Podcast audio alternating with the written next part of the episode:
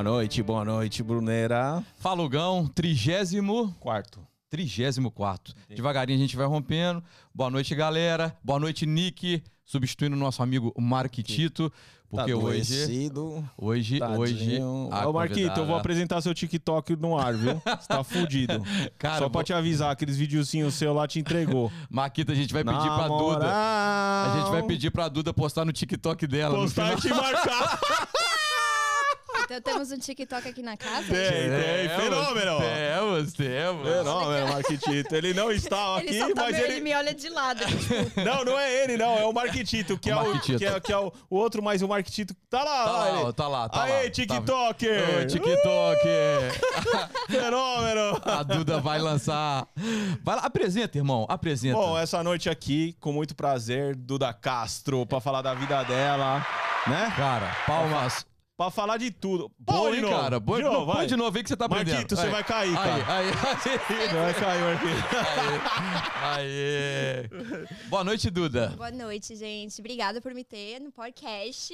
Meu primeiro podcast, vocês sabiam? É mesmo? Uhum. Cara, então a gente tá com. Ó, o primeiro do Neto, o primeiro do Hatch, o primeiro da Duda. Rapaz, a gente tá começando. E vai ser o primeiro do Zé...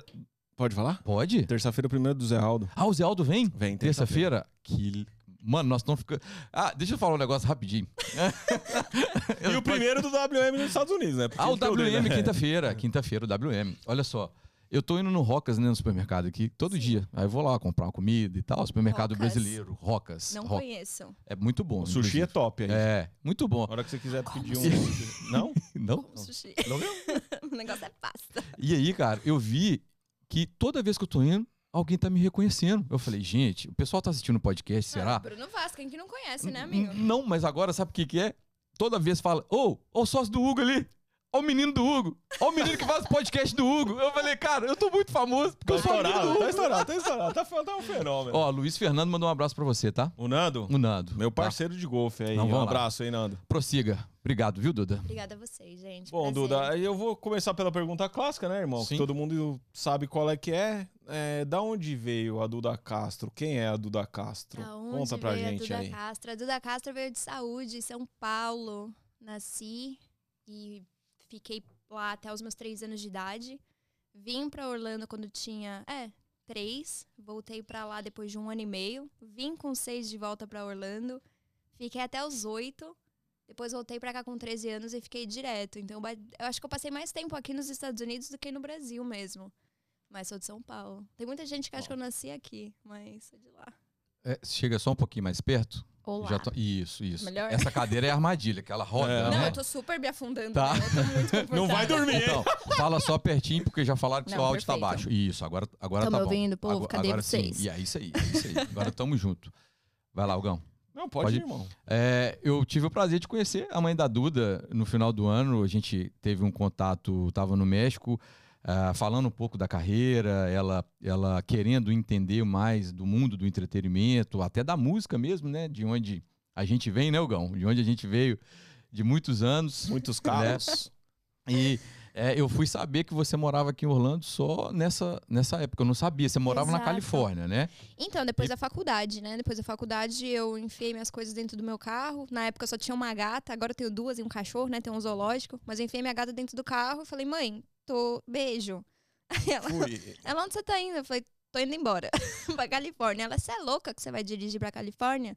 Eu falei, eu preciso dessa experiência, eu preciso fazer isso sozinha. E dirigi pra Califórnia. Top, Fiz top. quatro dias, 12 horas por dia, perrengue. Não sei se eu faria de novo, mas foi a melhor decisão que eu tomei na minha vida. Ô, Duda, e você falou que você veio várias vezes pra cá e retornou pro Isso. Brasil. É, o momento do que eu acho que, que deve ter marcado bem foi aos 13 anos, que é o começo da adolescência. Sim. Como que foi essa experiência de você mudar assim de país? Como é que foi? Qual que foi a dificuldade naquele momento? Porque a gente é, a gente tem a ótica de sempre quem veio aqui que chega muito mais velho. Agora a gente tem uma pessoa que chegou aqui, um adolescente. Como que foi isso pra você?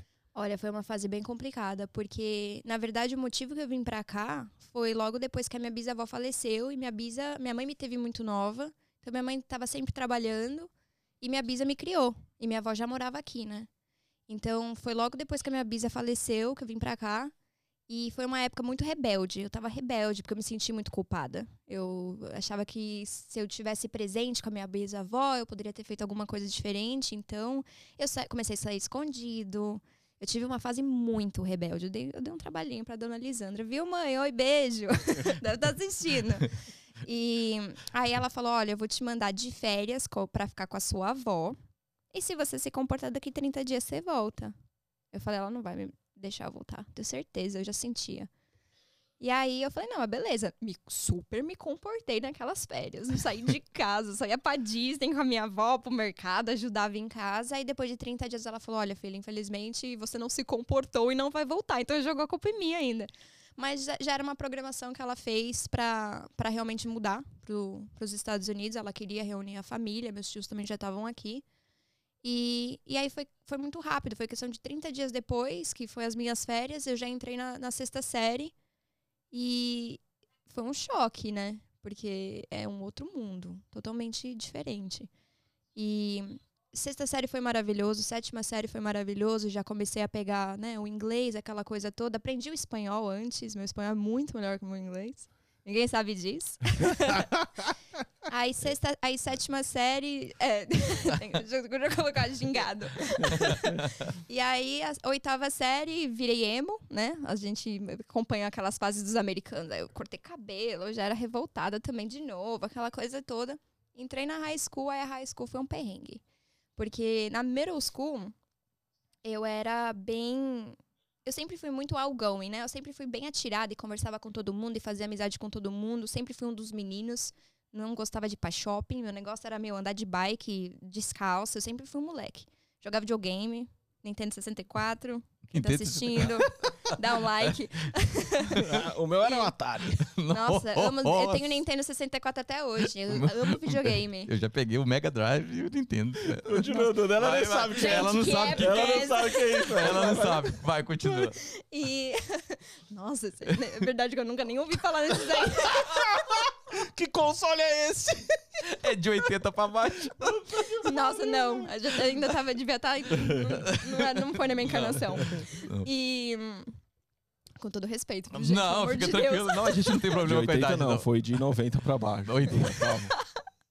Mentiroso pra caramba. Pô, eu tinha 3 anos quando eu ganhei meu primeiro videogame. E você tinha 3 Sou de anos? 77. Ah, 80 pra E baixo. qual que foi? 77, 3 anos, não tinha 3 Não, anos. mas qual que era o Mega videogame? Drive. O, o, O não, Atari. Atari, desculpa, Atari. Então, mas eu sinto que eu já vi esse videogame. Atari. Não, Ela não sabe o que, que é mesmo, não. Walgreens, pô. Ela não vendia. Vendeu no, vendeu, no, vendeu no Walgreens durante um tempo com 50 jogos que eram um sucesso danado. Ai, eu conheço Sabe? Que esse tem o jogo. Pac-Man, tem o. É, essa, esse daí, esse daí, esse daí. Enduro. É o Enduro que o carrinho anda, ele fica só pro lado, assim, a pista que passa, não é ele que anda. Qual que era o videogame que tinha o joguinho do Sonic? Mega Drive. Mega É, Drive. Mega Drive. Aí já era super evolução. Não, mas esse já era 90. É, super evolução. Esse aí já era Ah, década então, de a minha 90. época é essa aí. Acho que- Vai, Mas primeiro videogame Nintendo 64. Depois do Zemo. E aí, então, aí Pera eu... aí, só, só uma do que, que é emo mesmo, mano? Que É, tinha, a galera que é que com- Restart no Brasil, o Zemo. Ah, com o cabelo- Não, cabelo- mas calma que eu sinto Cabelo. que os emos do daqui era um negócio mais dark. O negócio era tipo, meu, a gente não se Escuro. mistura. É, Sinistro. o negócio era bizarro. Mas foi uma fase interessante. Acho que todo mundo passou por ela aqui nos Estados Unidos. Aí, na sexta... Aí quando eu fui pra high school, quando você é um freshman, você já é totalmente excluído de tudo. E pelo fato de eu ser uma freshman latina, de uma família humilde, numa escola de ricos, que era o Olímpia, meu Deus do céu. Sofri demais, sofri demais. Bullying atrás de bullying, atrás de bullying. As men- Eu lembro uma vez que eu fui no banheiro e juntou um grupo de meninas porque elas queriam me bater. O Olímpia era no, met- é no Metroeste? Onde que é? É... Metroeste, né? Met- É É, meio olha- perto do Windermere com o Metro... É meio entre Metroeste e Windermere. É- Ah, tá, tá, tá. Eu sei onde é. É Sabe? do lado do Walmart ali, né? Do, do, do- É na aqui na, Conroy, na subindo Conroy. na é, Conroy. Eu sei onde é. Sim. É, eu sei. Não, não sei. E... Você já vai saber. E aí eu falava, gente, mas por que que vocês querem fazer? Tipo, o que que eu fiz? Eu quero entender aonde eu errei. E na época minha mãe trabalhava de housekeeper na casa de uma das meninas. E pra elas isso era vergonhoso. A filha da empregada estudar numa escola de rico com elas. Aí eu dei uma surtada. Eu falei, mãe, pelo amor de Deus, eu não quero ir pra escola. Ela, mas por quê? Eu falei, eu só não quero ir. Então eu não contava pra ela porque eu também eu tinha pena de contar o porquê que eu tava passando por aquela situação. E aí um, um, olhei pra cara da minha mãe um dia e falei, não vou. Ela falou, não tem como você não. Eu falei, não vou, eu vou terminar na internet. Aí ela me tirou da escola. Entrei numa depressão profunda, não queria mais sair com amigos, não queria mais falar com ninguém. E eu era da festa, eu era que agitava o grupo para fazer festa, para sair, e, e, balada e tal, mas nesse freshman year pra mim foi o pior. Aí saí, não dava também para Foi aí, nesse momento que eu entrei no mundo da internet. Eu abri um Tumblr e ali eu comecei a escrever todas as experiências que eu tava tendo na high school. E foi ali que eu comecei a criar seguidores nos Estados Unidos. Lembra disso daí? Não. É tipo um diário online. É. Ah, tá. Na época tinha fotolog.net, é. uns negócios assim, e eu sou dessa época. Aí era MySpace, e meu MySpace começou a crescer também, simplesmente por eu share, né, dividir a minha história na high school. Muitas pessoas. O bullying aqui nos Estados Unidos é uma coisa muito séria. É, é uma coisa muito surreal. Aí eu acabei, óbvio que não terminando a escola na internet, porque eu me apaixonei pelo mundo da arte, era uma forma que eu tinha de me expressar, fotografia e texto e tal. E aí acabei pegando meu GED, né, que é tipo um supletivo no Brasil, Sim. e fui direto para a faculdade. Aí a faculdade de 8 mil estudantes eu fiquei em segundo lugar. e hoje as meninas que praticaram bullying comigo são todas minhas seguidoras, curtem minhas fotos, são minhas fãs, pedem, pedem para entrar nas festas que eu vou. Então é, é, interessante ver como que o mundo dá voltas, mas por incrível que pareça, eu sou muito grata a todas elas, porque eu aprendi tudo que eu não deveria ser com um ser humano. E acho que me deixou mais forte. Sabe? É, porque a mudança de país e aí chega aqui uns confrontos desse é de, de, de, de cultura, de tudo, é bem. É, é, é, é diferente mesmo, tá vendo? É uma ótica é. diferente do que a gente tem. É, eu acho que quando as pessoas perguntam, porque eu sinto que o brasileiro tem Mas eu acho essa... que é a época, né, também, né? Época. Hoje é um pouco mais tranquilo, não é Acontece não? também. É. Ah, meu, olha, mais ou menos. Eu acho que, eu acho que vai muito da idade do, do, do, do momento que você está vivendo na sua vida. Porque muitas pessoas, eu vejo muitos dos meus seguidores com esse sonho, né? De vir para os Estados Unidos e esse mundo hollywoodiano e high school e ter locker, porque o sonho de todo mundo é ter locker. Eu falei, gente, a coisa mais chata que tem é você ter que trocar de casa e ter que parar no seu locker para pegar uns livros. Nossa, é muito chato não queiram. E tem que pagar, viu? É, e tem, e tem que pagar pelo log, é, que é absurdo. que tem que pagar o dela. Meu, e os, os, os cadeados não funcionam, é um perrengue. É porque é filme, né, cara? É muito filme, assim. Acho que a galera. A galera amarelo. tem isso é, na busão cabeça. Amarelo. É, o busão que... amarelo é clássico, é. Mas o busão é top, velho. O busão amarelo. Ah, o, é. o, o ônibus eu gostava, era mó zona. É. Mas é, mas é, as, mas é, tem um lado bom, com certeza, sabe? É uma experiência única. Mas é exatamente, eu falo para todo mundo, é exatamente aquilo que você vê em filme. Aquele, aquele bullying, assim, surreal que acontece em filme é exatamente o que você vê na escola. Eu nunca vou esquecer o primeiro dia que eu entrei na. Como é que fala cafeteria? Cafeteria. Cafeteria. Americana. Cafeteria. É, eu entrei e, e, na middle school, na época, era todo mundo, todo mundo era amigo. Não tinha essa coisa de, ai, tá na sexta, ai, tá na sétima. Ai, não, se tá na sétima, não fala quem que tá na oitava. É muito chato isso. Na high school, não. Você é freshman, ninguém fala com você. Você é, tipo, considerado um loser, né? Que isso, cara. É, Esse nível, mano. Porque você é novo na escola. É, aí, no que eu entrei na cafeteria, na cafeteria, é. cara, eu lembro que eu vi, tem várias mesas, né? Aquelas mesas compridas, todo mundo sentado e era separado. Tinha os skatistas com uma condição financeira melhor, os skatistas com menos condição, você via pela, pela roupa e tal. Aí tinha as cheerleaders, aí os jogadores de futebol americano, aí tinha duas mesas de brasileiro com melhor condição financeira e o outro com menos. Eu falei, gente, onde eu sento? Eu não sei onde sentar. Eu peguei minha mala e fui pra biblioteca. Falei, não, eu, não, eu não sei me dividir. E se você é de parte de um grupo, você não, você não faz parte de outro grupo. Então, tipo, você é excluído de um. Isso não funciona para mim. Eu acho que eu, não, eu não, não soube lidar com isso. E no Brasil não existe tanto isso. Eu tava na quinta série e andava com a galera do colegial. E tudo bem. Entendeu? Era muito do caráter da pessoa, da amizade que você tinha e tal. E não, não era. Aqui é muito então é uma coisa que eu tento ser muito aberta com os meus seguidores, principalmente do Brasil. Aqui tem o seu lado bom e tem muitas oportunidades. Mas os Estados Unidos não mostram necessariamente a realidade do que é os Estados Unidos. A pessoa também é que nem Hollywood. Todo mundo tem, nossa, Hollywood. É maravilhoso. Vive lá uma semana pra você ver como é que é. É o povo frio. Não existe amizade no mundo do entretenimento. Não. Eu, eu, eu, eu transitei bastante lá É grande. surreal. Aqui você entra em Hollywood. festa se você tem É, na seguidor. música lá, né, não se você é amigo, não se você é uma pessoa boa. Aqui ninguém mais pede o seu número. Aqui é pra, é- todo mundo quer seu Snapchat. É, é, é um mundo muito frio. Não que não tenha as pessoas boas, com certeza. Mas é um mundo muito plástico. Então eu tento muito mostrar isso. Porque eu sinto que a gente tem mais amor no nosso próprio país do que aqui. É, é mais frio aqui. E o lance das gangues na época, na época que você era mais nova, né? Mais nova do que é nova, né? Gente, Não, porque a gangue gangue aqui aqui também é tem? Você é louco. é- se eu Hum, hum. contar o rolo que eu me enfiei Então por causa vai. dessas histórias Deixa ela de contar as coisas aí, Eu velho. tô, eu tô, que- eu tô ouvindo. Eu, Eu tive, eu tive essa fase. É, mano, essa fase pra molecada chega, filho. Tem que É, olhar. Porque high school aqui é tenso, né, mano? Não, não é que é ter. É que, é que assim, ó, a geração, eu acho que a gera- essa geração da molecada de hoje, eles estão preocupados com algumas outras coisas, né? Que eu acho que são, tipo assim. Eles têm alguns valores que nessa época aí, que é a geração dela, que foi a nossa, não tinha. Né? O bullying na nossa época era comum, na época dela era comum. Meu, uma E coisa eu hoje não mais, hoje não, hoje não suporta mais. Hoje a molecada, eles são totalmente contra isso e tá certo, tá ligado? Tá 100% certo.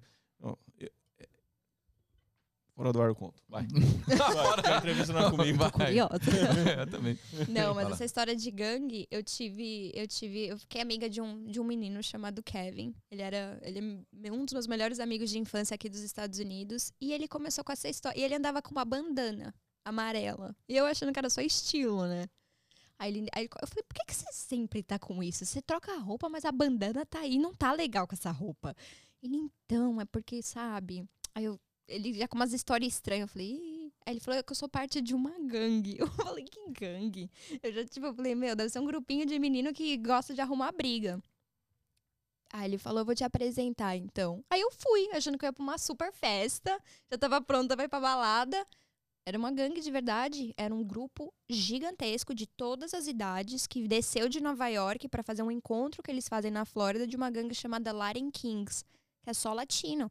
Você entrar numa gangue, você tem que fazer, tipo, sete coisas diferentes, sendo uma delas assassinato. Eu falei, você matou alguém porque a gente não vai deixar de ser amigo agora.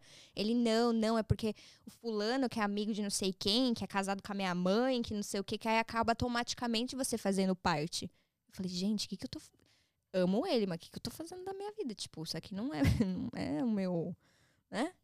Mas o negócio é sério aqui. E aí você foi nesse Fui, encontro? Fui, ou, fui no ou- encontro, fui ver. E Só- aí, Ah. era num sábado, na OBT. E eles estavam... Onde? OBT?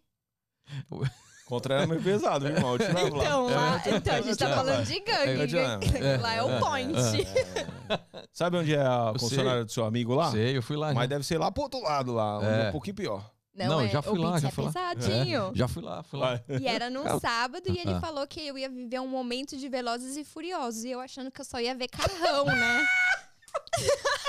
você, deve, você deve saber do que, que eu tô Não, eu falando. não sei não, que eu tô rindo porque, tipo, eu já, tipo assim, iludida, coitada, foi lá. Não, mas meu, o negócio foi tipo Velozes e Furiosos. Tudo bem que não com aqueles carros tão legais assim, né? Mas você não tem noção. Era coisa assim de rache mesmo. De tipo, tinha, meu, uns 200 carros. Tinha as menininhas com as bandeiras. E a galera, e tinha a galera, todo mundo armado com 500 bandanas amarelas. Só via bandana amarela, né? E aí chegou um cara de uma bandana vermelha. Eu nunca vou esquecer dessa cena, gente. Parecia que eu tava num filme americano. No quem chegou o cara de ba- bandana vermelha, que é dos Bloods, meu, aí já tiraram arma, já não sei o que. Eu falei, pronto, aqui, eu morro aqui, né? Não sou nem da gangue, vou, já vou pro Chegou saco. um cara. Um cara, um cara- carro, né? Não Ah, sei tá. dentro.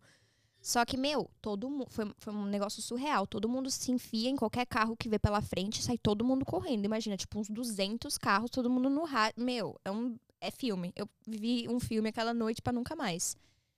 E polícia, sério. nada? Meu, sei lá. Eu não tava, eu não tava Não, porque, entendendo olha nada, só, né? é, mas a- não vi polícia, não. A gente tá tendo uma visão diferente aqui, né? Pelo lado dela. Sim. que ela chegou em outro tempo aqui, que da, da galera que tá vindo aqui. Então é uma visão diferente de escola, Sim. de adolescência, porque o meu filho, agora com Tem até 13 para hoje as gangues, 14, viu? nessa escola aqui de Windermere, tá tudo bem até agora. Não, tudo bem. tô- é, é, é, Não, tô falando assim, tá tudo bem, porque tem muito brasileiro. A região que a gente mora aqui tem muito brasileiro. Quando você chegou, não tinha o número de brasileiros que tem hoje, certo? Ou tinha muito? Na Até escola dela tinha, sim. Tinha bastante brasileiro, sim, mas eu acho que também. Eu não, eu não sei se, se, se mulher acaba passando por isso um pouco mais do que o homem. Não, não, eu posso estar falando besteira. Mas tem essa coisa da, da inveja da mulher. É uma coisa muito automática. Então eu era uma brasileira bonitinha que chegou numa escola de rico e, meu, eu andava com todos os meninos populares da escola na amizade. Coisa que muita mulher não conseguia fazer ao ponto de elas se rebaixarem para outros tipos de ato para ter esse tipo de atenção. E eu não fazia isso. Então eu acho que rolou muita, muita coisa aí. E o fato da minha mãe trabalhar na casa de uma das meninas também, que eu acho que isso foi uma desculpa para o que elas Pra- fizeram ali Entendi. dentro. Mas eu acho que se eu pudesse voltar ao tempo e não ter saído da escola, eu acho que eu teria feito. Eu, porque eu, eu deixei de viver esse momento. Eu deixei de ir pra um homecoming, eu deixei de ir pra um prom. E eu queria ter, ter passado mais tempo na escola. Eu me arrependi de ter saído da escola. Mas eu passei um perrengue ali. Passei um perrengue. E a, a depressão foi um diagnóstico? Você chegou a deprimir de Sim, fato sim, mesmo? Ou- Sim, ou eu só me se afundei, me afundei. Tava muito triste, não queria sair com ninguém, não queria falar sobre. Mas também eu acho que foi. É sempre na, na- nas- Pelo menos comigo, toda vez que eu passo por algum tipo de trauma, alguma dor, é onde eu descubro algo muito bonito da minha pessoa. Ou eu me apego em alguma coisa que me ajuda. E nesse, nesse, nessa época foi internet, foi a arte. Eu conheci muitos dos meus amigos hoje em dia. Amigos que eu tenho contato, que eu vejo quando eu vou pro Brasil, foi eu descobri nessa época. Então, foi muito legal, assim. Teve, teve o seu lado negativo, mas teve o seu lado positivo também. Foram quantos anos aqui em Orlando? Ah, Nossa, antes de ir pra, pra pra, Califórnia? pra Califórnia? Ai, acho que uns uns 10, Uns 10. 11, É um tempo. por aí. Um tempo sim. bom. Pegou o carro e foi. E a fa- Peguei o carro. já foi direto pra faculdade? Então, na verdade, eu fiz a faculdade aqui, né? Você fez Ah, faculdade eu- quê? eu- Você fez- Fez Eu faculdade fiz faculdade de é, Business do Entretenimento, na Full Sail. Eu não queria ir pra Muito bom, né, faculdade, cara? Lá, muito bom. Nossa, lá é um sonho. Lá é é um um- sonho. É tipo assim, É, parece. É, Você tá indo cara, pra Universal Studios todos É. os dias. É estúdio, é gravação. bom. Aí tem a área do ESPN, que é a galera de esporte. Meu, assim, eu tô com muita vontade de voltar pra Full Sail pra pegar o meu Masters agora, né? De quê? É, então, de entretenimento De também. entretenimento. Sim. Entendi. E aí eu tive a notícia dois anos atrás que eu ganhei uma. es- Eles têm uma calçada da fama. Que a cada 10 anos, depois que você se gradua, eles te chamam pra ir dar uma palestra na escola. Se você fez alguma coisa com a sua carreira. E eu fui a primeira pessoa que entrou pro mundo do, do social media. Então eles já me deram a minha estrela. E aí vão colocar na calçada, eu vou ter meu nome lá na calçada da fama, tô feliz. Só tu Só. É, Tipo- Vocês sabem fazer. Eu não sei nem fazer isso. Acho que é por causa da camiseta, eu já vim, É, eu vim no é, estilo do negócio. O Pac, o maior cantor de rap de todos os tempos, filho. Conhece o cara? É, tô conhecendo com Sim, você, sim. né? Assim. É filho de vó. Esquenta a cabeça não, que é filho de vó. Aqui é totalmente o oposto, cara. É o o cara do oposto. sertanejo fazendo um podcast com o cara do funk, então. Não, não é do funk, Ah, não. eu desculpa, trabalhei, calma aí, eu trabalhei com desculpa. sertanejo, trabalhei com Desculpa. pagode. Calma aí. Desculpa, pagode, calma aí. Comecei no rock, reggae. no reggae. no reggae. Qual, que é, qual que é a sua eu- banda favorita, assim, americana? Americana, a banda favorita, o Guns N' Roses. o- Ah, o- Eu, eu consegui um pôster do Slash um Nossa, tempo atrás Vai ter assinado. show deles tá? agora. É, Aonde? Vai, vai, ter, vai ter o mês que vem agora na Flórida aqui. Um amigo meu, na verdade não foi, o Jack ia semana passada num show deles em... Não foi, o Jack foi. Em Massachusetts. Nossa, meu sonho. Meu É. sonho. Mas acho que uma pessoa que, se eu ver na minha frente, acho que eu dou uma chacoalhada, é o Steven Tyler. Steven Tyler. Nossa, Não, ele mora aqui, ó, no, no Lake Butler, pô. Quem? Ah, parando, Mentira, né? mano. Não, eu tô te falando, já vi ele no, no, no Publix, tem foto, do- se, se você Do procurar, Steven Tyler? do Steven Tyler, caralho. Mora aqui no Lake Butler, aqui, pô. Em Orlando? Aqui, em frente ao? Isleworth, pô. É, ele tem uma casa de veraneio dele aí, pô. Vira e Ah. mexe, ele tá aqui. Eu nem falei isso que eu bato lá na porta da casa dele. Eu tô falando, vira e mexe, ele tá aqui.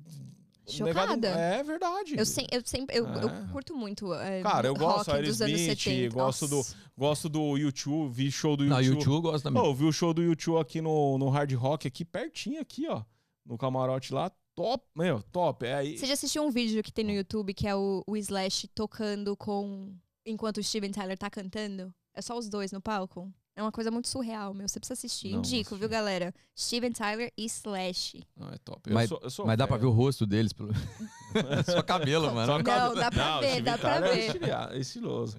E aí, conta, continua aí, Durinha. Agora a gente tá, a gente Bora. tá na Califórnia. Então você, aí você Califórnia. fez a faculdade aqui na Fusseiros e foi. E fui pra Como lá. que foi a aventura pra ir? Que ela falou que foi perrengue. Do, quatro dias, 12 Vou horas por pegar, dia. pegar a cronologia. Então, É. 10 anos aqui em Orlando, fez a high school, completou online, Sim. foi pra faculdade, formou aqui e foi pra Califórnia. Não, e detalhe que na Só época da faculdade. foi, foi por causa do entretenimento, talvez, não? Com certeza. E o meu sonho, desde muito nova, na época da minha bisavó, que a minha bisavó me contava de filmes preto e branco, ela fez eu me apegar muito à arte. Então eu lembro que ela tinha uma televisãozinha bem pequenininha na sala dela e eu ficava olhando as coisas ali e eu falava, cara, eu quero muito nesse lugar, eu quero muito nesse lugar desse filme. Então eu comecei a fazer lista. Então o meu sonho na época nunca foi trabalhar no mundo do entretenimento, foi simplesmente ver o sign de Hollywood, eu queria ver aquilo. Até eu chegar lá, né? E ver que o negócio era trinusco. Eu falei, sério que eu dirigi quatro dias? Vê isso? Mas foi uma experiência legal. E perrengue, viu? Pra dirigir lá, pra lá, sozinha. Você foi com o cachorro, Com o gato. com o gato. Porque cachorro é mais tranquilo, né? É, E o gato? meu Deus. E aí eu, a med, eu passei numa, numa ve- uma veterinária antes, ela falou, olha, eu vou te dar um remedinho pra se ela precisar dormir e tal, se ela tiver muito, né, anxious, não sei o quê, dá um remedinho pra ela que ela dorme. Eu, tadinha, não vou fazer isso, né? 12 horas no primeiro dia e a gata, parecia... Eu falei, meu Deus do céu, Grace, pelo amor de... Cala a boca, eu te amo, mas meu... E eu não queria dar o remédio pra ela de jeito nenhum. Aí eu não aguentei, né? Tive que dar um pedacinho Foram do quantos remédio. dias? Quatro dias, Quatro 12 dias. horas por dia. E aí eu, eu fiz o cronograma tudo certinho, eu já sabia onde eu ia parar. E eu já tinha é, pegado todos os hotéis certinho, beira de estrada, achando que o hotel ia ser ok, né? Nada. Não. Nada Cheguei- de filme. Não. Os perrengues desses hotéis. E chegava lá e não aceitava um bicho. Aí eu tinha que enrolar minha gata numa, num cobertor. E eu rezando pra ela não miar. E eu chacoalhando como se fosse um nenê. Aí eu, tipo, Ah, fingindo muita que era minha mano. criança. muita treta. Aí eu, vai, Grace, fica quietinha. Ai, é nenê. Eu falei, é, mas tá dormindo. E, tipo, não deixava mostrar o rosto, sabe? Mas, meu, foi uma experiência muito louca. É, acho que o Texas, pra mim, me marcou muito. Eu tomei uma multa, né, no Texas. Porque Por quê? pé pesado, não aguentava mais. Você já tá no meio do caminho. Você sabe que, tipo, se você entrar no desespero e quiser voltar pra casa, você vai ter que dirigir o mesmo tempo. Então, quando você tá no meio do processo, você fala, cara, você já não aguenta mais dirigir. É 12 horas, né? Tipo, sozinha ali na estrada. Eu acho que eu escutei todas as músicas que vocês podem imaginar, que já, meu, da minha época, sua época, da época Da época do todo- Hugo. da época do Hugo, da época dos videogames. É, na época do Hugo, lá época, música 1970. Meu, tudo, tudo que vocês podem imaginar. Me apaixonei por country, adoro country music. Nossa, sei todo tipo de country que você pode imaginar. Preciso aprender agora de sertanejo, que eu ainda tô meio perdida no sertanejo do Brasil, já tô meio atrasada. É, mas no Texas é, é, é deserto, né? Só tem os cactos, filme total. Só que é uma reta. Não tem subida, não tem descida, você não vira, é uma reta. E aí acho que eu comecei. Eu entrei num, num, num looping na minha cabeça, que eu comecei, acho que eu não sentia mais que eu, tava dirigindo. Parecia que o carro tava desligado e tava tudo parado. Acho que foi no automático. Meia hora que eu vi, eu tava, tipo, quase 150 no meu carro. Tipo, é, aí o policial veio a milhão atrás de mim. Eu falei, tomei mó... Acordei, né, na hora. Aí ele, você sabe por que, que eu parei você? Eu nem tinha percebido a velocidade que eu tava. Eu falei, sir, no idea. Tipo, não sei. Aí ele olhou meu carro cheio de caixa, cheio de mala. Aí ele falou, você tá transportando dro- drogas? eu falei, tô, senhor. Só se for da Grace que ela tomou, porque minha gata tá muito louca. Aí ele abriu assim, eu falei, não, fica à vontade, se você quiser ver meu carro, pode ver. Aí ele, não, não, it's okay. Tipo, uma mala. Mas deu a multa.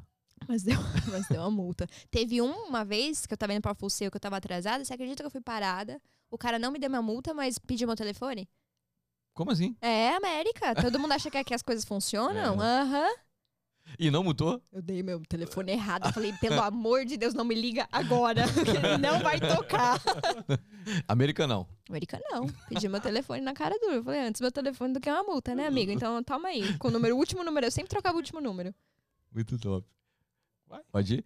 Aí, eu só quero saber o seguinte, cara. É, quem vê seu Instagram, Sim. agora focando na Califórnia, Ok.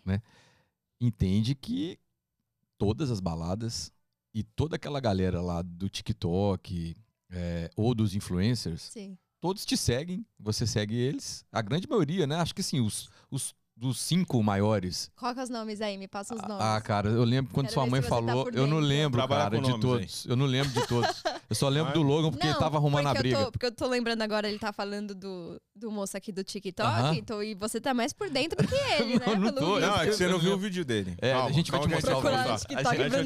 Não, não foi eu, não. Não, não, não é não, é É, esse tipo de vídeo. Só que é do Marquito.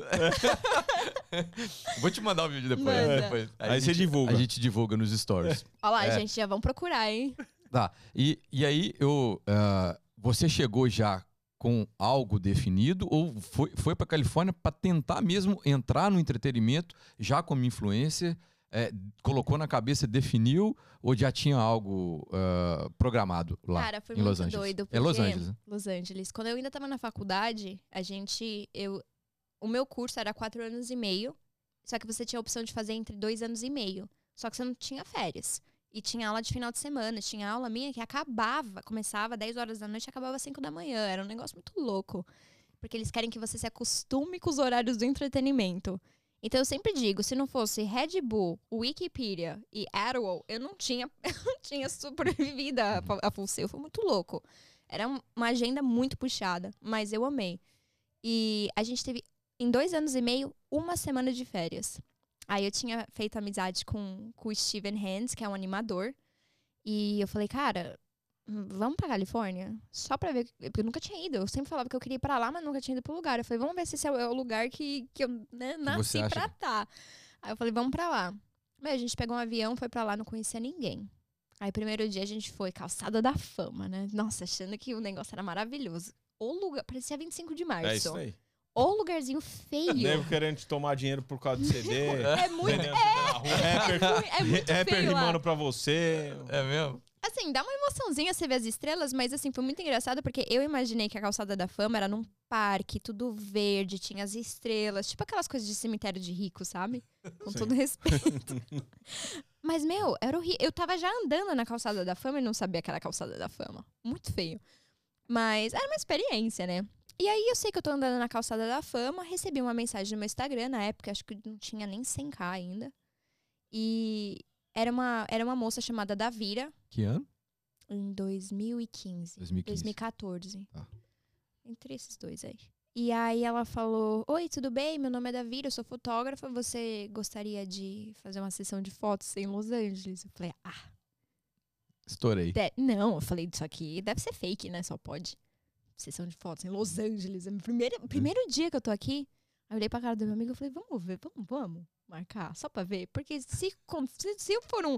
Vai que é um cara meio louco, né? Que vai me sequestrar. Sei lá, eu sempre tenho essas noias, né? Que eu, te- eu tive muito problema de stalker na minha vida. Muito. Principalmente na, aqui em Orlando, na Full Sail. Eu falei, se for, a gente sai correndo, você tá comigo, tá tudo certo.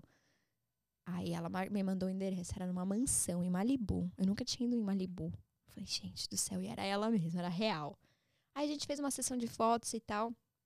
Ela falou pra mim assim, depois da faculdade, qual que é o seu sonho? O que, que você quer fazer depois da faculdade?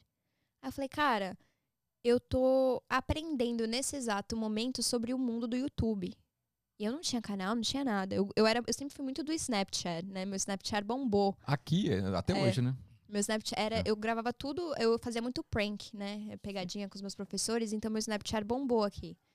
E aí eu comecei a aprender mais sobre esse mundo do YouTube. E aí eu olhei pra cara dela, não tinha um vídeo, não tinha canal, não tinha nada. Eu falei, quero ser youtuber e quero mandar o meu vídeo pra uma companhia chamada Awesomeness TV. Que meu Awesomeness TV na época já tava com Nash, Cameron Dallas, só que eles já estavam assim, coisa de 20 milhões de seguidores, já super estourado. Quero mandar meu vídeo.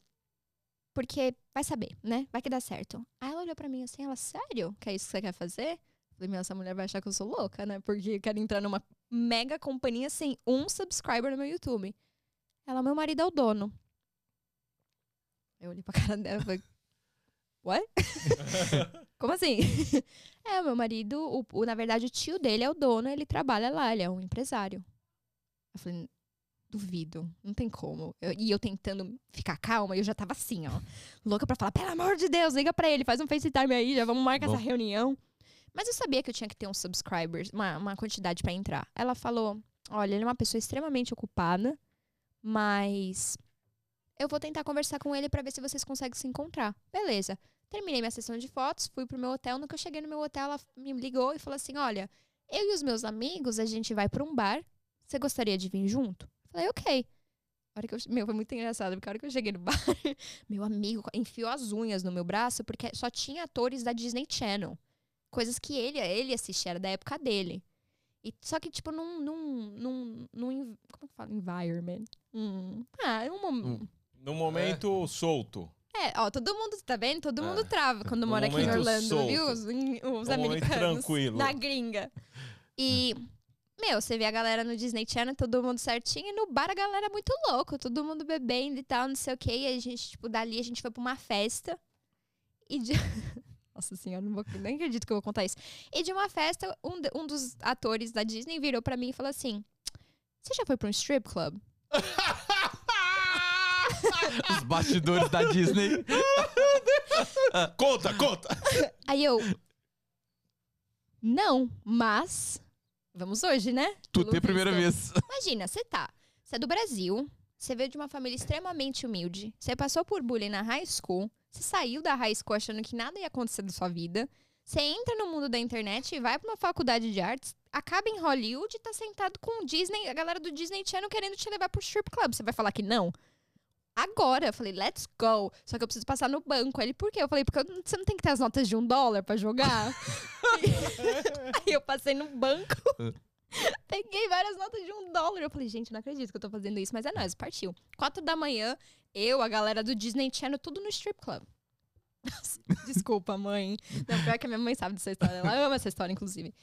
O meu amigo. A headline é Duda Castro confessa que foi. No strip club. Não, mas eu vou, eu vou direto, actually. eu acho o máximo. Não, é, tem- lá nos- na- em Hollywood, é os É. melhores restaurantes é dentro do strip club. A comida é boa. Eu não posso ir em Hollywood, então. Já não, sei. mas não é só Pode isso. chegar uma mensagem aqui. Falou Hollywood, você não aonde? vai, meu amor.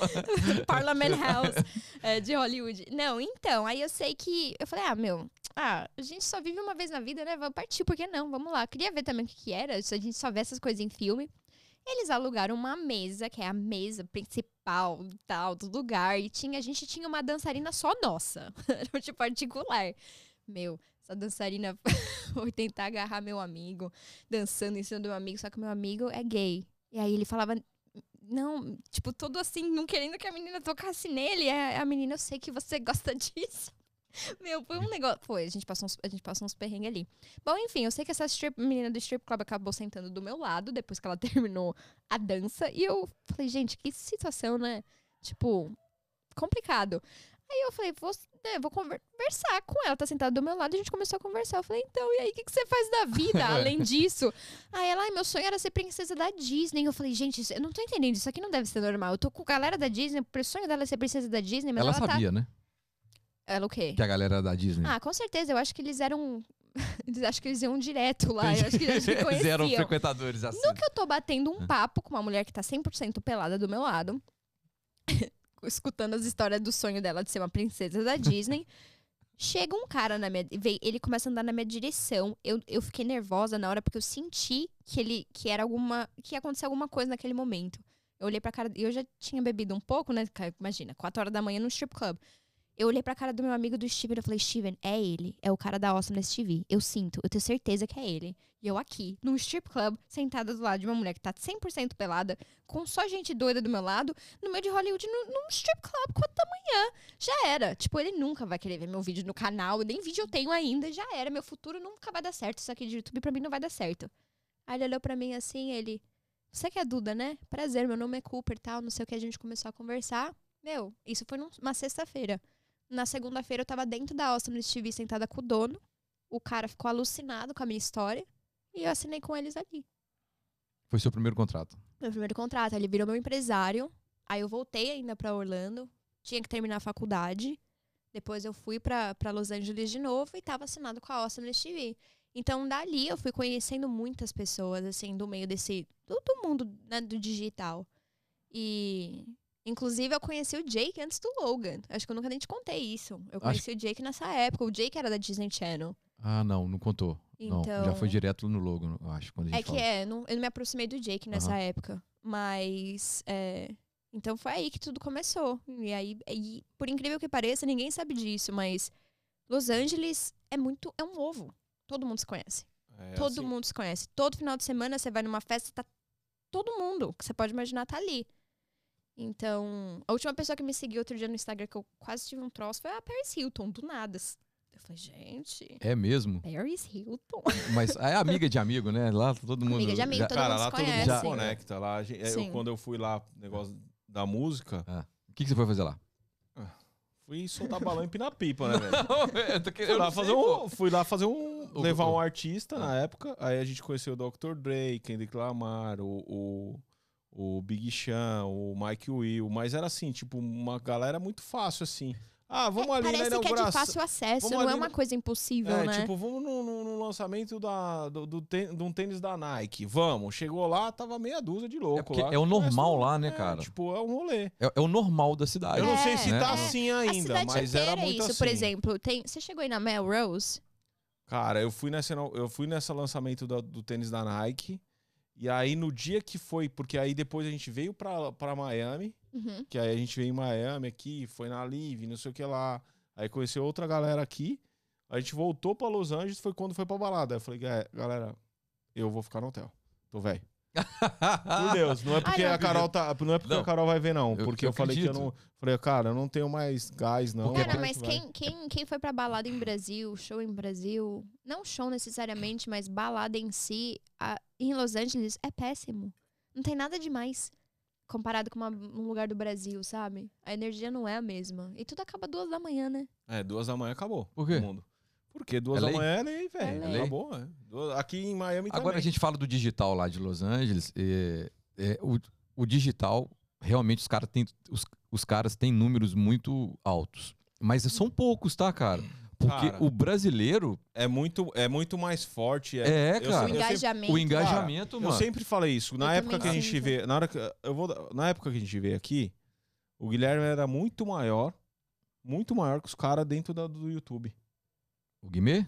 Lógico que era muito maior, cara. Sério? Pô, na hora que abriu os números do moleque, a galera falava assim, como assim? A gente falava, é, tá aí, ó. Não, mas ah, é em você- relação aqui que você tá falando. verdade é isso. cara. Eu, Tá aí, mas é porque a gente tinha Ah. uma métrica de lançamento, de coisa. O que vocês falam hoje de lançar infoproduto, Ah. de expectativa, de fazer os vídeos pra, pra engajamento, isso a gente fazia lá em 2012, velho. 2011. Nos primeiros lançamentos a gente já fazia An- isso. an- A antecipação, né? O desejo do o lançamento. desejo. Aham. Na- na- no Ah. clipe você já punha alguma coisa, já que ia dar um engajamento, já ia chamar a atenção do público, a gente já fazia isso lá. Sim. E o americano, até hoje, tá na banguela, velho. Solta na tora. Não, tá na tora. Eu fui lá conversar com o Jerry Onda um tempo atrás, aqui em Nova York. Cara, Eiko, ele grava todo mundo lá. E ele mostrou umas coisas inéditas. Eu falei, meu Deus do céu. Falei, menino do céu, Deus não dá asa pra É. cobra, não. É, porque é, é isso não é, Duda. Você, você- eu Cara, acho que a gente tem muito. Pega o Instagram da galera aqui. Você é louco. O, o- o Brasil engole os artistas daqui em números de O- seguidores e os engajamento. fãs, os brasileiros também são muito mais. Eu não gosto nem de chamar de fãs, né? Eu gosto de chamar. É o Wolf Gang. Quem estiver assistindo aí, amo vocês. Mas é, é uma família, né? Eles acabam virando uma família. Eles são muito mais presentes na sua vida que fãs americanos. Eles são muito mais ali. Então, Mas o seu Instagram é dividido. tá muito dividido agora. Antes E- era 100% americano antes. Eu tenho uma ah, galera 100% do Ca- americano. É porque eu, eu- começou tudo no Snapchat, Cara, era uma- né? Tirando o americana, Tumblr e tal. né? É. Não, sim, ela viveu mais aqui do que do Brasil, mas é, é dividido, né? Eu creio que é. Eu achei que era Sim. mais brasileiro e muito americano. Eu comecei a entrar no Brasil, acho que de uns dois anos pra cá, né? De, do- Três anos pra cá. de dois anos por- devido ao seu casamento. É, foi bem um casamento aquilo, né? Mas Vamos não- entrar, já, já já a gente entra nisso daí. É né? um monte de coisa é. boa, tá Não, TechPix. daqui a pouco a gente fala. Que Daqui a pouco a gente fala. Então dividiu o público para, mas é mais Dividiu. americano. Dividiu. Não, hoje tem mais brasileiro. Hoje tem mais brasileiro. Hoje tem mais brasileiro. Na- na- quando você chegou em Los Angeles, como que foi a dificuldade de.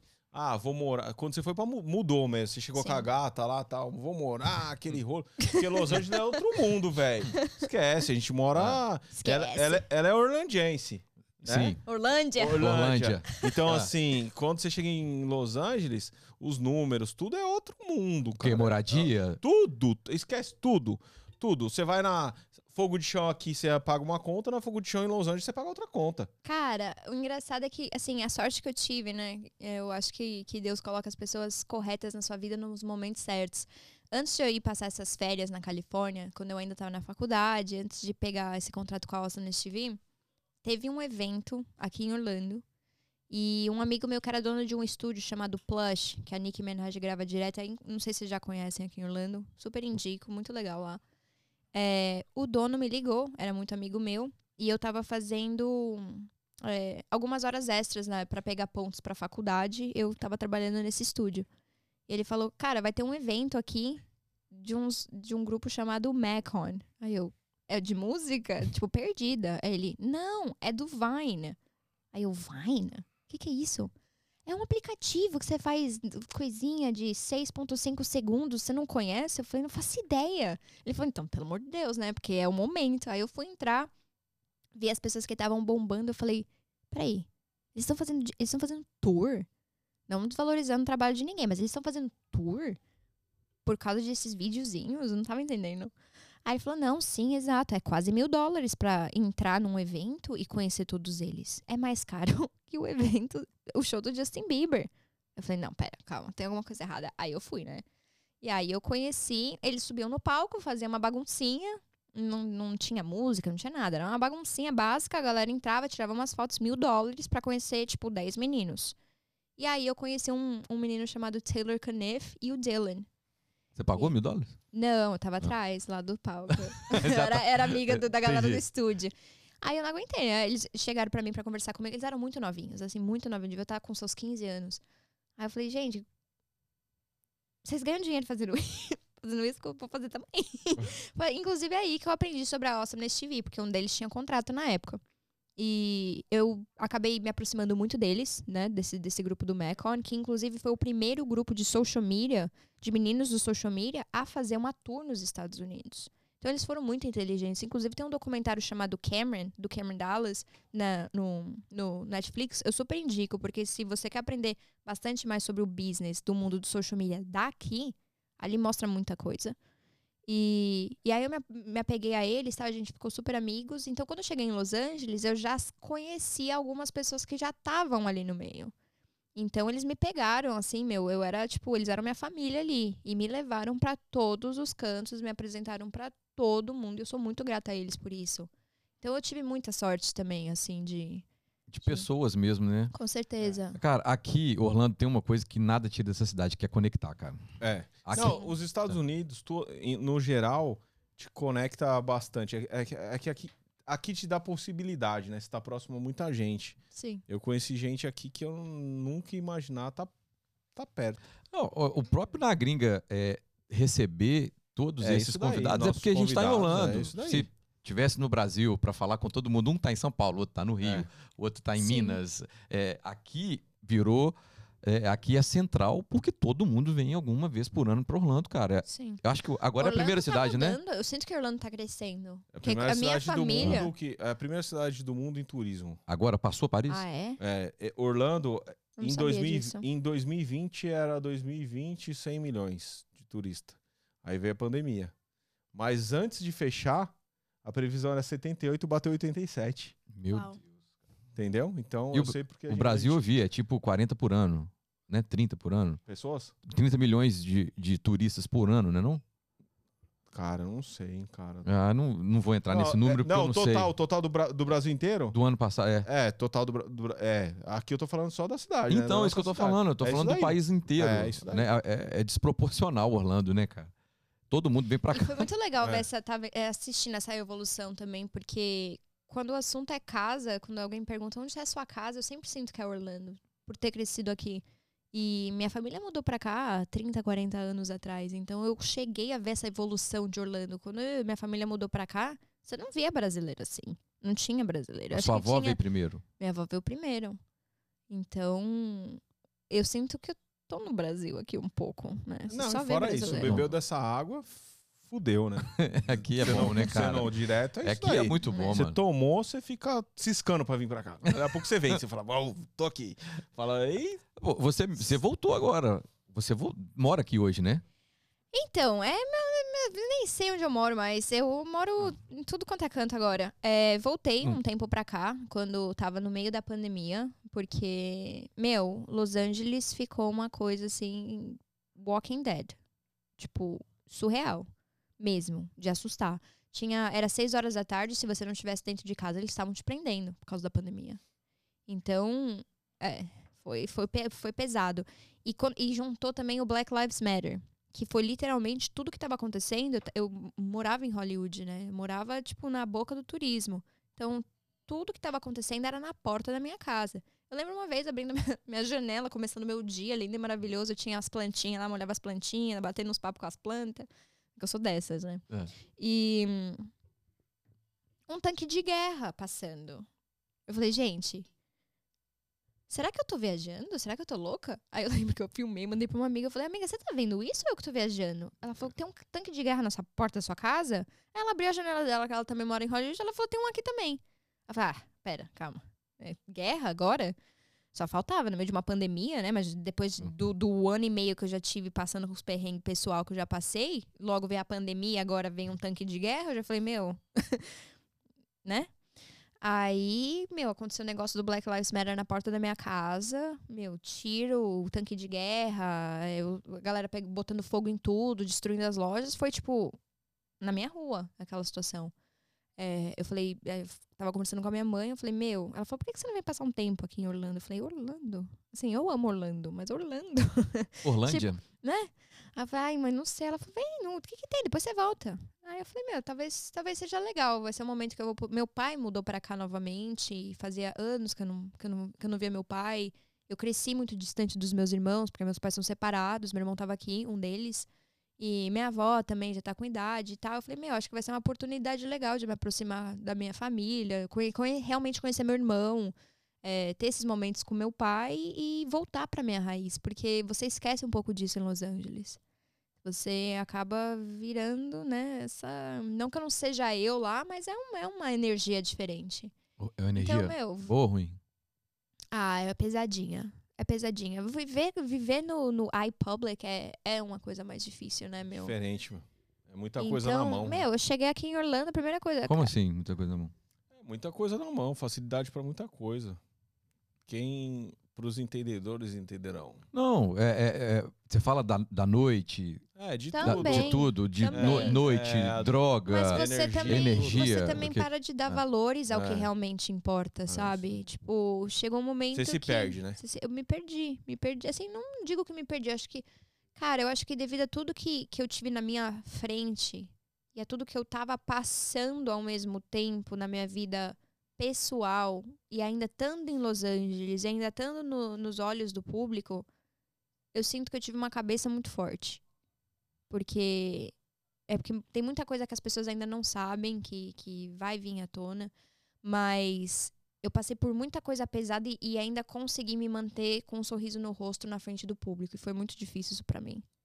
Só que chegou um tempo que eu afogava minhas mágoas em balada, que eu afogava minhas mágoas em festa. Eu tinha que manter a minha rotina, tipo, eu saía às vezes meio que forçada, porque se eu parasse pra pensar nas coisas que eu tava vivendo na minha vida pessoal, eu surtava. Então, tipo, eu enchia a minha agenda de coisa. Era trabalho o dia inteiro, era gravação o dia inteiro, era photoshoot o dia inteiro. Meu, à noite eu não conseguia dormir, meu cérebro não desligava, porque eu sou extremamente acelerada. Vamos sair. Então eu chegava em casa três horas da manhã, mas seis horas da manhã eu tava na academia. E tudo de novo, 24 horas assim, sem parar. Então, mas eu também perdi muito, muitos momentos com a minha família. Quando eu tava passando pela situação com meu ex-namorado, meu tio faleceu no meio desse processo aqui em Orlando. E por causa da situação que eu tava passando lá, não pude vir pra cá pra estar com a minha família nesse momento. Então, eu deixei de viver coisas que eu. Momentos nobres com a minha família e momentos que eu tinha que estar com a minha família e com os meus amigos, assim. Amigos não do mundo do. né? Hollywoodiano. Por causa desse mundo plástico. Eu falei, cara, será que, será que é isso mesmo? Será que é isso que tá- vai, vai me preencher? Porque eu tinha tudo, conhecia todos, tava nas melhores festas, usava as melhores roupas, andava com os melhores carros. Meu, qualquer boy com seguidor aí tava, meu, ligando no meu telefone e eu tava vazia. Eu dormia vazia, dormia triste, acordava triste, acordava sozinha. Rodeada, porém sozinha. Então eu falei, cara, não sei, acho que vai ser interessante a saída pra Orlando. Cheguei em Orlando, é que agora eu tô com unha, né? Mas cheguei aqui, arranquei minhas unhas, arranquei meu cabelo. Meu, voltei a ser eu. Foi a primeira vez depois de meses que eu saí sem maquiagem. Meu, você, eu, eu gosto de sair de pijama, né? Eu sou a louca do pijama. Então você vai me ver no mercado aí de Orlando, meu, de chinelo, pijama, pantufa, moletom, e eu voltei a ser eu. E me fez muito bem. Eu vou todo mês pra Los Angeles. E é engraçado porque agora eu fico três semanas aqui, uma semana lá, e toda vez que eu vou pra lá, eu sempre volto com uma perspectiva totalmente diferente, com uma cabeça totalmente diferente. Então tá sendo, tá sendo uma experiência muito nobre estar aqui em Orlando, mas eu tô de mudança pra lá de novo agora domingo. Ô, Duda, e, co- e como que você. Vamos entrar na sua. Como que você Sim. conheceu o Gabriel? Como que foi? Como que aconteceu? É, é, a primeira, o primeiro encontro, como que foi essa história inicial? Cara, é até engraçado você, você me fazer essa pergunta, porque eu e ele a gente conversava muito sobre esse momento é, quando a gente se conheceu. E a gente sempre falava que a gente deve ter se conhecido em vidas passadas, porque a gente tinha alguma coisa pra aprender um com o outro nessa vida. E eu acho que foi muito isso, sabe? É, a gente se conheceu, na verdade, a gente se seguia no Instagram e ele me mandou uma mensagem uma vez falando: Vou mudar pra Los Angeles, casar com você e viver felizes para sempre. Eu falei, moleque, tinha tirado, né? Não- tipo, quem é esse cara? Só que depois de um ano e meio a gente começou a se falar tal, a gente começou a se falar direto, direto, direto. De coisa de 20 dias ele pegou um avião e apareceu na minha casa de aliança. E eu achando que eu tava vendo um filme hollywoodiano. E falei, sim. Aí me entreguei de corpo em alma pra essa situação. E teve, teve sim seu, seu lado muito pesado, muito pesado, que, que eu ainda vou entrar nesse assunto mais pra frente. Mas a gente também teve os nossos momentos bons, sabe? A gente aprendeu muito um com o outro, e a gente passou situações que ninguém nem imagina, onde só tinha eu e ele. Tipo, Então, quais? ah, imagina você. É dois brasileiros em Hollywood, onde a gente tem que montar um business, onde a gente tem que encontrar empresários, onde a gente tem que sentar com advogados. A gente chamava de cachorro grande, né? Então, e a galera olhava pra gente como se fosse duas crianças, que eles podiam tirar vantagem ali a qualquer momento. E, e eu vi o, o Gabriel também sofrer por, por muitas coisas que ele estava passando em- devido a, a problemas de infância e tal. Então, eu acho que o amor que eu criei por ele foi um amor de mãe. Eu queria cuidar, queria tomar conta. Então, a galera vê ele postando e tal, todo feliz, não sei o quê, meu, era desligar o telefone e que ele tava sofrendo com outras coisas que ninguém tava sabendo. Então, eu queria tomar conta e eu não, e é engraçado que eu não conheci o Biel. Eu conheci o Gabriel. Eu nunca fui no show dele. Eu não, eu não sei. eu eu- inclusive, uma vez eu, num- numa discussão, eu chamei ele de Biel ele se sentiu ofendido. Eu falei, tipo, por que isso, entendeu? Então eu vi aquelas coisas na internet que saía tal, mas aquilo pra mim, na minha cabeça, né? Depois de um tempo eu soube o que, que era verdade. Eu soube peneirar o que, que era, o que, que não era verdade. Mas eu conheci, eu não conheci o artista. E tinha essa briga ent- com ele mesmo, dessa, dessa divisão de água, sabe? Então foi, foi um processo muito doido, mas é como eu disse, né? Tipo, foi na minha maior dor que eu também aprendi por que, que eu estou na Terra e por que, que eu vim pra cá. Eu, eu tinha que aprender coisas com ele, ele tinha que aprender coisas comigo. E independente de como aconteceu esse desfecho, eu acho que a gente aprendeu muito um com o outro, a gente cresceu muito um com o outro. E eu acho que eu, eu, eu gostaria de levar isso, sabe, comigo. Entendi. Momento de silêncio, Silêncio total total. na Eu gringa. só, fui pe- eu só fui pegar uma bala. só fui pegar uma bala. Tô deixando o gão fluir. E me fala uma coisa, é, teve momentos bons ou só foi pedreira? Não, teve momentos bons, com certeza. É, depois de um tempo, os momentos bons começaram a diminuir muito. É, eu sinto que se a gente talvez tivesse um apoio profissional, eu digo um psicólogo, um psiquiatra, eu acho que teria sido um pouco mais leve a situação. Mas eu não tive essa cabeça, acho que no momento de falar, não, cara, talvez ele precise de uma outro tipo de ajuda. Eu quis, eu resolver. Eu resolvi tudo. Eu resolvia tudo. Era, eu era a mulher dele, a namorada dele, a fotógrafa dele, a empresária, a advogada, a tudo. Eu era Mas tudo. ele chegou a fazer alguma coisa aqui? Porque não, não refletiu Cara, nada no Brasil. Porque no consegui- Brasil ele tava morto. O quê? Da carreira que você tá falando? É, porque ele arrumou uma confusão no Brasil lá e. Aí Ah, eu lembro da entrevista, ele. Não né? sei se foi verdade ou, ou não foi não, verdade. foi, não foi tem nada a com entrevista, não É, foi? Deu problema lá pra Cara, ele. então, ele Ele tava num tinha. momento muito bom e aí deu esse problema. Sim, Ele veio depois. Foi depois. veio depois. É... Ele conseguiu desenvolver a carreira dele Alguma aqui? coisa? Como é que foi? Então, Como a é- gente, é, a gente Deu algum passo? a gente conheceu um advogado, na época, que era um advogado de entretenimento, que era uma pessoa completamente, em todas as palavras, psicopata, que manipulou eu de um lado e ele do outro, e a gente um contra o outro. E eu sinto que, meu, foi um- aquele ali aquele cara foi um perrengue. E ele acabou apresentando pessoas pra gente, agentes, empresários e outras pessoas. E a- o Gabriel acabou assinando com, com uma pessoa, com um cara um- chamado Lucas Keller, que também tá super envolvido no meu relacionamento abusivo, porque ele mandava eh, o Gabriel fazer umas coisas comigo surreais, que depois eu fui descobrir por e-mails. Sim, mandava me abusar em todos os sentidos que você pode imaginar, comprovado em e-mails. E eles acabaram assinando e ele fez várias músicas, uma mais linda que a outra. Assim, trabalho de primeira mão mesmo, sabe? Ele tinha tudo pra estourar aqui. Ele tinha tudo pra estourar aqui. Só que, né?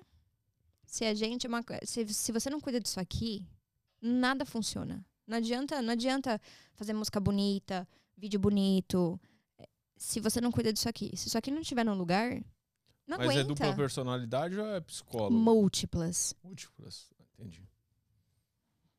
Cara, é, nesse momento que você se viu sozinha, Sim. né?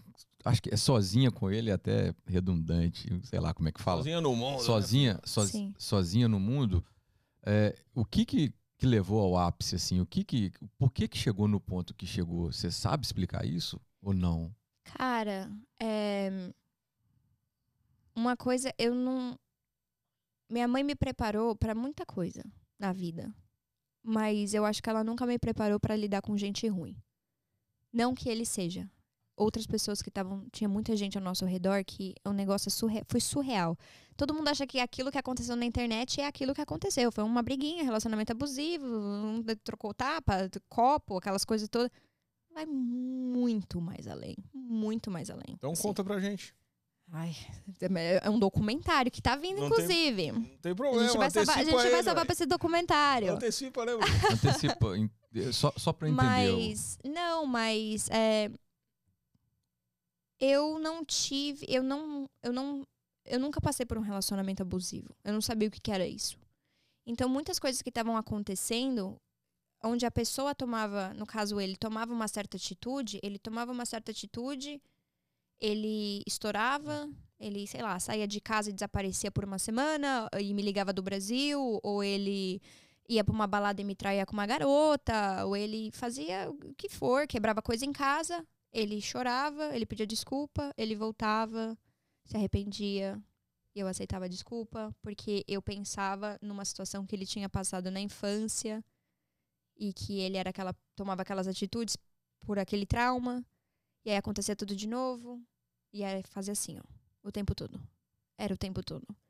E eu tinha pena, porque eu achava que ele estava tomando aquelas atitudes pela pressão que ele sofreu no Brasil, pelo fato de ele sustentar a família dele sozinha, pelo abuso que ele sofreu quando ele era mais novo, e por aí vai. Era inúmeras coisas que acontecia que acumulou e que nunca foram curadas. Como eu também tive crescendo, que também não se curou de uma certa forma. Eu sempre falava isso pra ele, eu falava, é como se a gente fosse duas almas quebradas juntas. E duas pessoas quebradas juntas não vai dar uma pessoa não quebrada certa, entendeu? Então, eu arrumava desculpa pra todas as atitudes dele porque eu achava que Ah, vai mudar, ele tá, fe... ele é, tá estressado. Ou fez isso, perdeu a cabeça. Eu mesma arrumava desculpa para as coisas erradas que ele fazia. Ao ponto de, meia hora que eu me encontrei, eu tava com 35 quilos.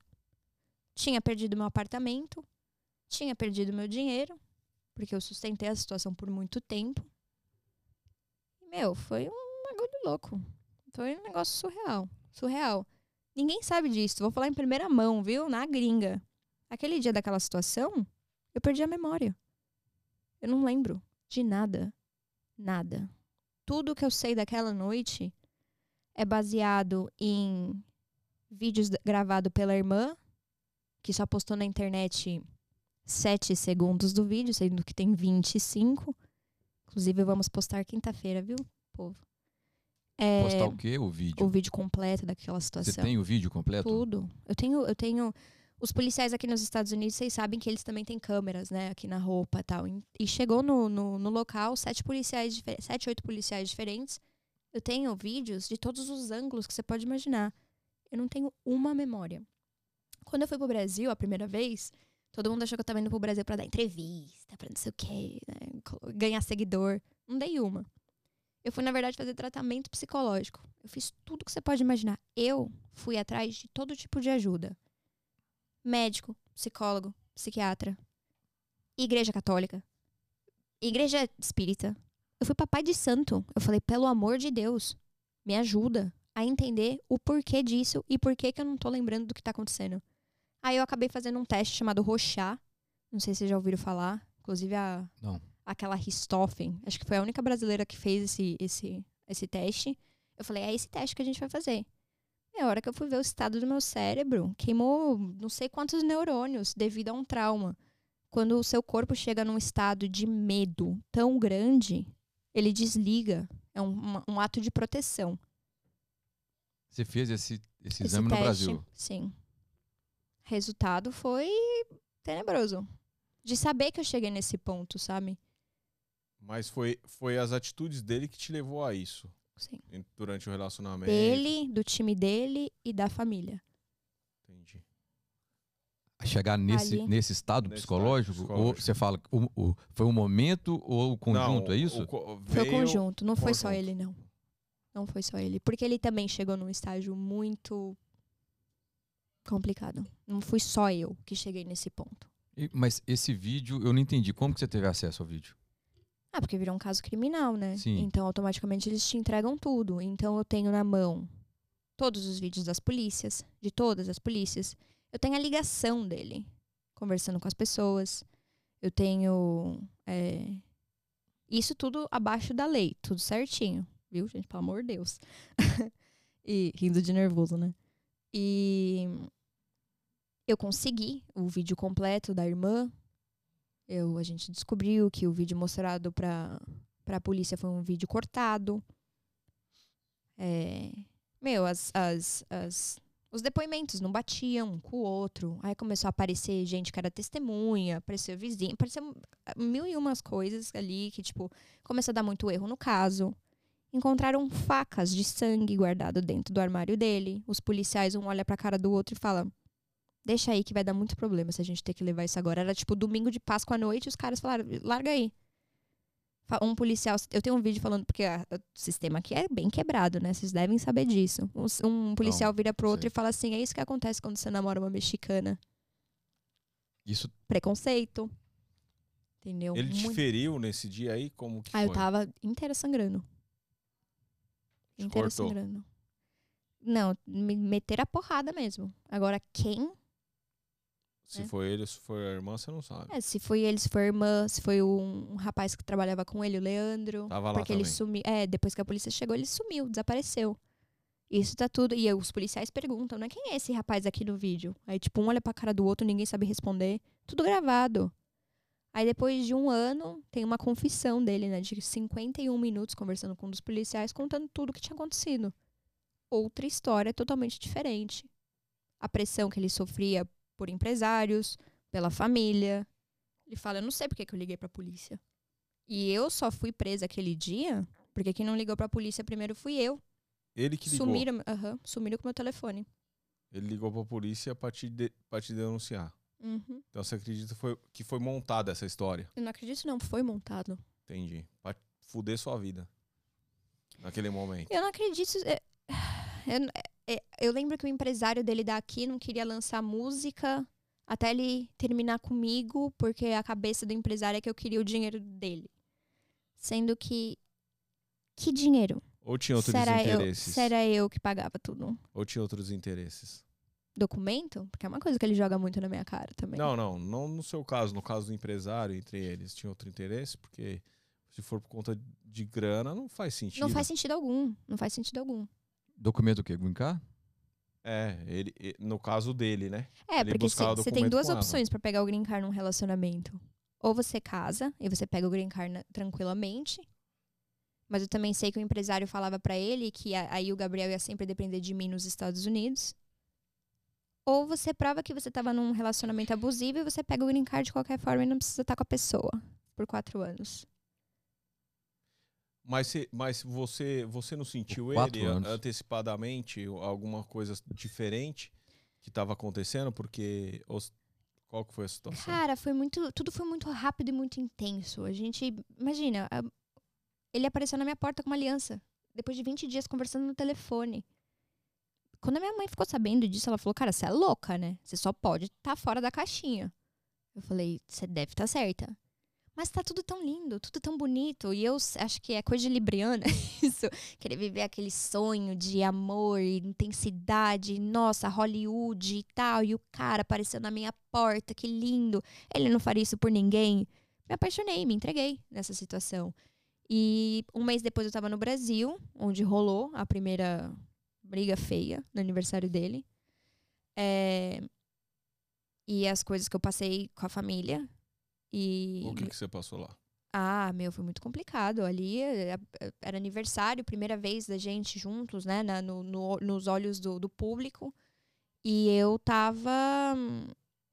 Era a minha primeira vez no Brasil nesse meio. Então eu tava muito nervosa. Muito nervosa. Eu queria, tipo, mostrar pro mundo que ele tava com uma pessoa que tava ali por ele. E não por fama ou pela carreira ou nada do tipo. Então eu lembro que eu já sofria. O pai não olhava na minha cara, né? O pai nunca olhou na minha cara. Porque acho que entrava e saía a mulher da vida do Gabriel, assim, ele nem olhava na minha cara. Devia achar que eu tava sendo mais uma. Ou fui mais uma, não sei. E, e eu lembro que a gente chegou no aniversário, e paparazzi, foto e tal, não sei o quê. E eu tentando manter a postura de dama, né? Tudo certinho ali. Não que eu não seja. Mas aí, meu, uma pressão e todo mundo querendo fazer entrevista com o cara. Ele nem curtiu o aniversário. Ele tava super nervoso, porque realmente não curtiu o aniversário dele. Meu, no final do aniversário, câmera desligada, comecei a chapar o coco, beber tudo que via na frente. E ele viu eu mais distante com um convidado dele, que eu não sabia nisso, é, disso no Brasil, que festa de famoso ninguém se conhece, né? Tem uma pessoa especial lá pra fazer os convites, pra convidar as pessoas. Ninguém nunca se viu na vida ali. Eu É não- o famoso aniversário bancado. que coisa Que uma, um hoster faz o aniversário bancado para algumas pessoas, pra, trocada pelo arroba, né? E aí convida Cara, quem quer. É isso não, aí. não- eu fiquei, eu falei, tipo, quem que é seu amigo aqui, quem que não é? Quem que você considera? Tipo, eu não sabia. Mas pra mim, na minha visão, todo mundo convidado, todo mundo é amigo, todo mundo se conhece. Até eu não sabia como é que funcionava. Ele me viu brindando um copo com um rapaz, que é né, do meio. Ele tava no segundo andar, ele desceu a escada, puto, com uma garrafa de uísque na mão, cheia, e jogou no meu pé na frente de todo mundo. Todo mundo assim, ó, em choque. Imagina eu. Não conheço ninguém. Sou nova aqui no, no, no, no rolê, né? Como eles, os parça gostam de falar. Começo de relacionamento com um cara que tem mil e um problemas na internet, mas que se mostra outra pessoa totalmente diferente. Literalmente surtou. Tipo, foi um momento de surto e muito rápido. Meu, aí a gente colocaram a gente num Uber, já mandaram a gente pra um hotel que era o hotel que a gente tava ficando ali no Tatuapé. E aí eu saí do, do Uber, né? Pô, imagina, eu tava, me senti humilhada. Do, nada a pessoa faz um negócio desse. Saí do hotel, do, do carro, entrei no lobby, esperando ele, né? Achando que ele tava atrás de mim. Daqui a pouco eu só vi um carro, tipo, cantando pneu saindo a milhão. Falei, ele não é, né? Porque foi muito rápido. Ele pegou. na- ele tava com uma Porsche na época, ele pegou o carro dele, trilouco, e saiu a milhão. E me largou no hotel. Sendo que meu, meu telefone nem funcionava, né? Porque lá eu tinha que precisava de Wi-Fi, porque era meu telefone era daqui. Imagina a minha cabeça como é que tava. Não sabia nem, nem o que. Nem por, o que. Três horas da manhã, ele louco. Primeiro, ele já sai bêbado. Ia me largar no hotel, daqui a pouco chega a família dele.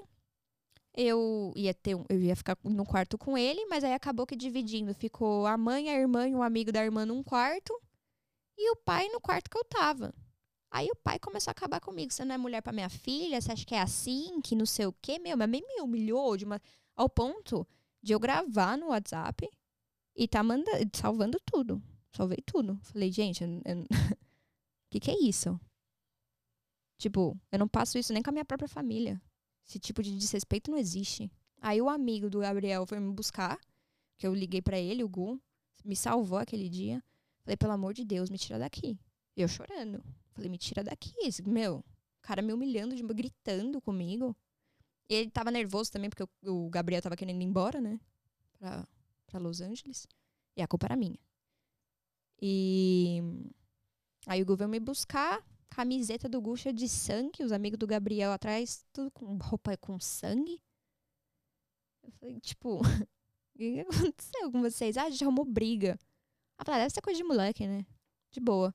Fui descobrir oito meses depois que aquele menino que brindou comigo, o Gabriel mandou os amigos dele espancar ele e os amigos dele depois da festa. Acabaram com o moleque. Era esse o relacionamento que eu tava. Entendeu? Então era geral o abuso, né? Era. Desde a família até o. Ali É. começa da raiz. Ali é a raiz. O problema vem antigo, você acha? Não, tenho certeza. Certeza. Você falou de um documentário, você tá gravando esse documentário ou tá lançando? Então, a gente tá num processo de montar, de colocar tudo. Não é, porque não, a galera acha que é só sobre isso, né? Não é sobre isso. Vai, meu, desde, desde que eu nasci, processo de high school, processo de middle school, como tudo começou também na faculdade, como eu entrei nesse mundo de Hollywood, tem muita gente de lá que vai participar. Então a gente tá no processo ainda de montar tudo. Mas. Tá, tô, tô, tô feliz, tô feliz com, com o projeto. Posso fazer uma pergunta? Lógico, pode.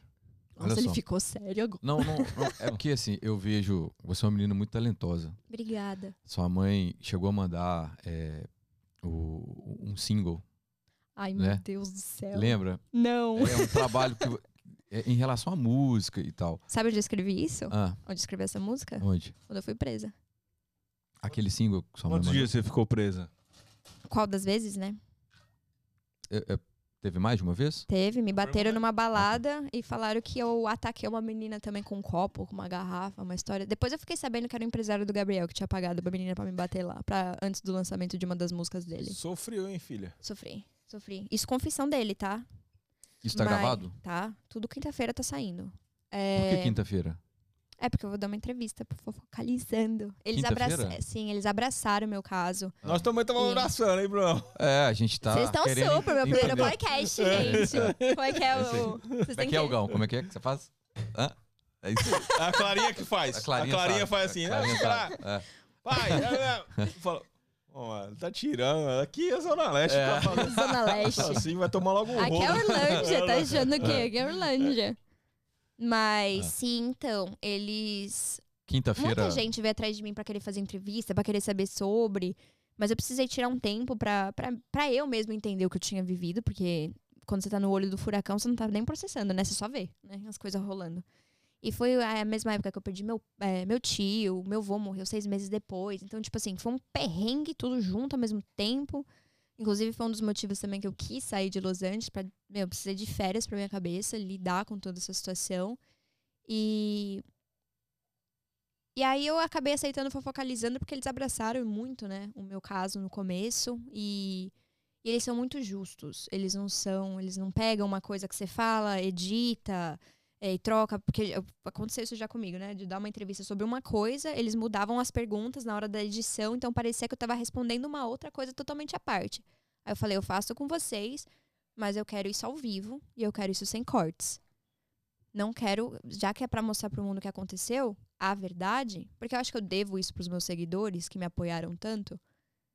eu quero fazer isso ao vivo e sem cortes. Eu ia te fazer essa pergunta, essa é a pergunta, Gão.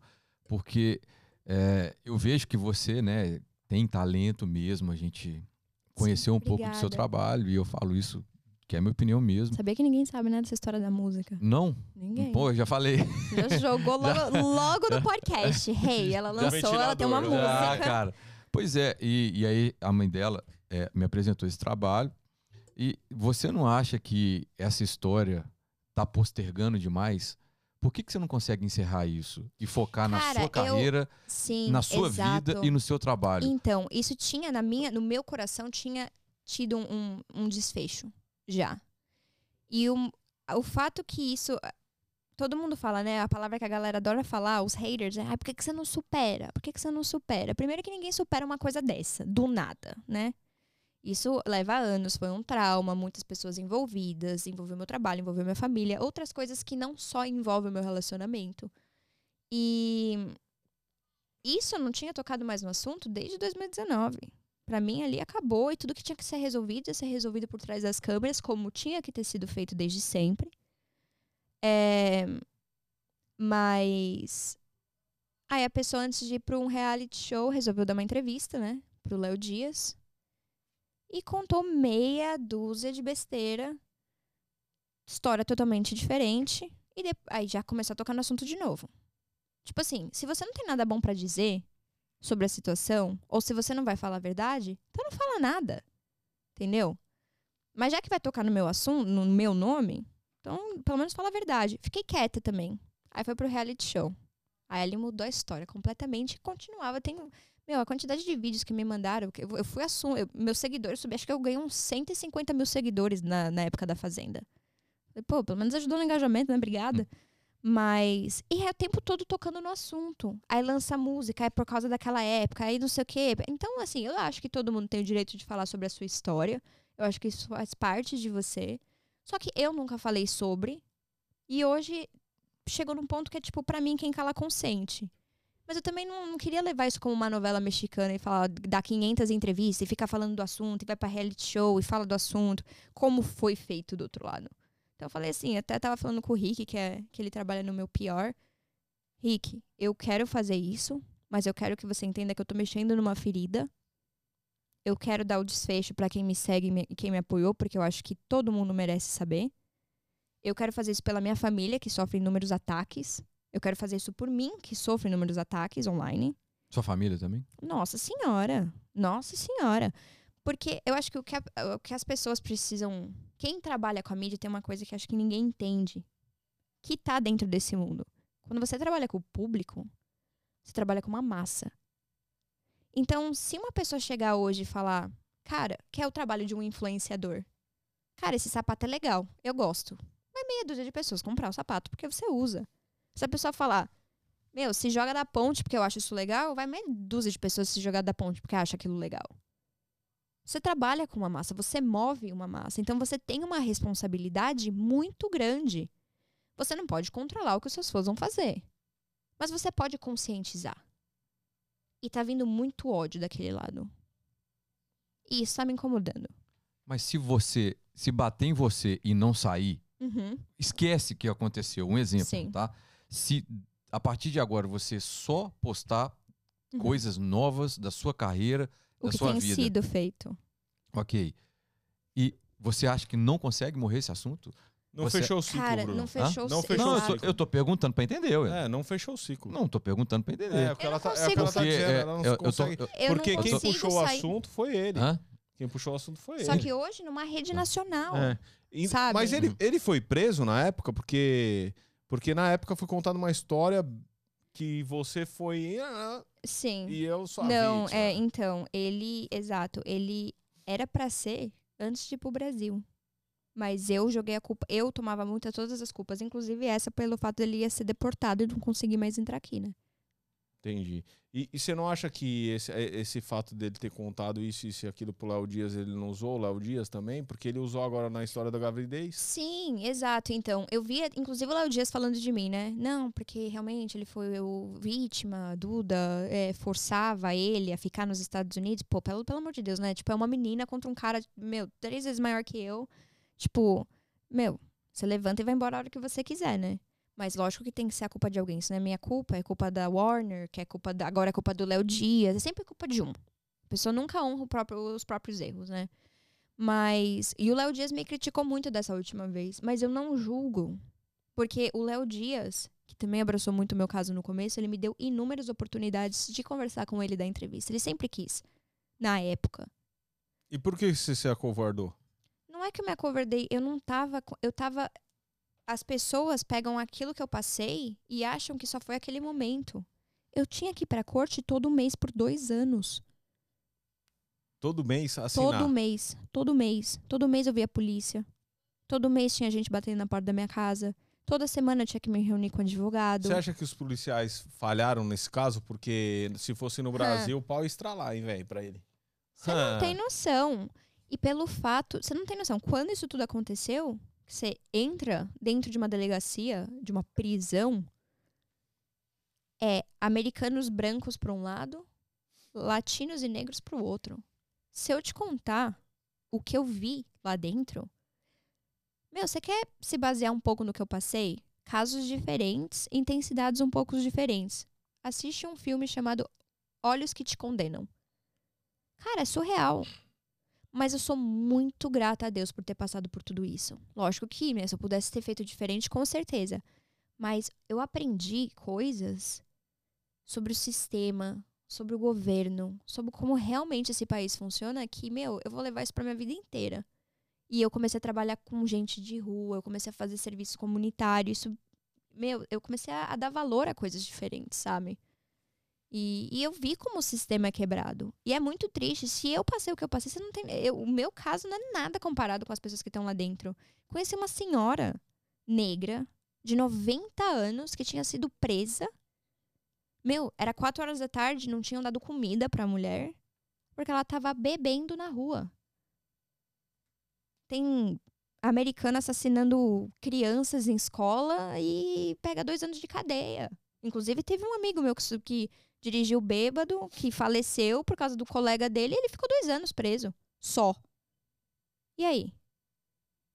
E o que o latino também passa é um negócio muito surreal. Muito surreal. Imagina, me encontrar ensanguentado, o cara vira e fala: é isso que acontece quando você namora uma mexicana? E se eu fosse mexicana? E aí? E qual que é o problema nisso? É muito absurdo. E o, as pessoas e, e, hoje o nosso trabalho que tá na, que trabalha com, com rede social, com mídia, a gente tem que colocar a mão na cabeça e entender que a gente trabalha com massa. Isso precisa ser ensinado. As coisas que o bullying precisa ser mostrado. Precisa ser mostrado que Hollywood não é estrelas. Tem o seu lado obscuro, sabe? Minha mãe tá doida que eu tô voltando para lá. Ela não quer de jeito nenhum que eu volte para lá. Ô, então... Duda, mas você não acha que o lance da violência contra a mulher é um lance de muitos e muitos anos que acontece? Cara... E que agora tá num momento uhum.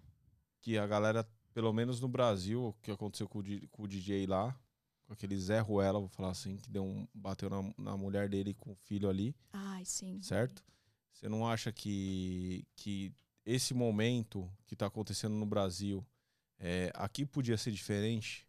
Porque aqui eles não eles, eles não, não levam da mesma forma. Eu acho que é um pouco diferente, né? Relacionado à justiça mesmo.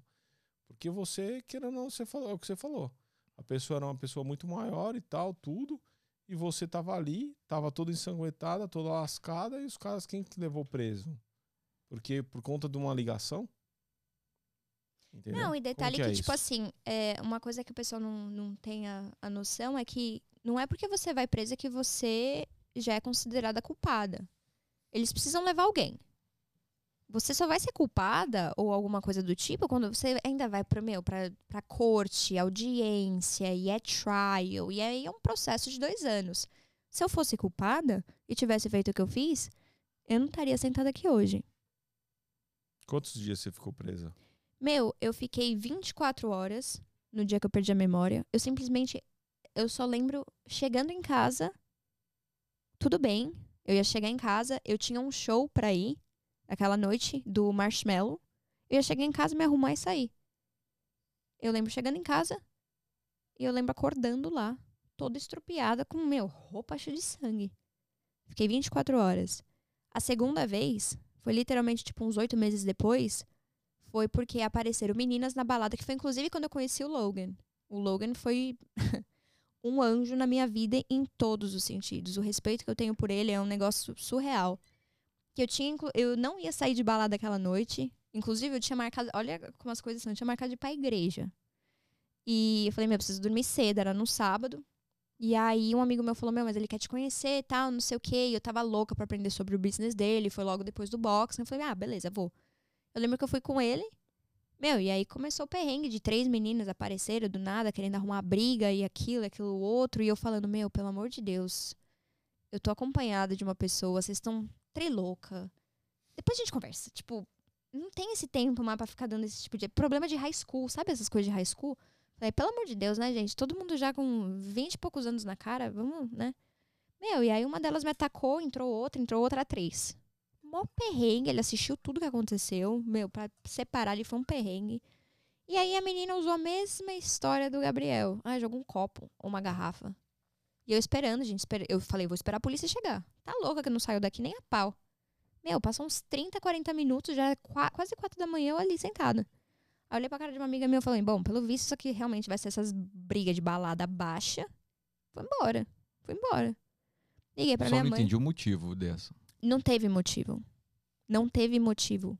Não, o juiz mesmo me perguntou, por que que isso aconteceu? Eu falei, eu gostaria de falar o porquê. I don't know. Não sei. Não, mas também, viu? Que imã pra confusão de, em Los Angeles. Mas foi Los, primeiro Los Angeles.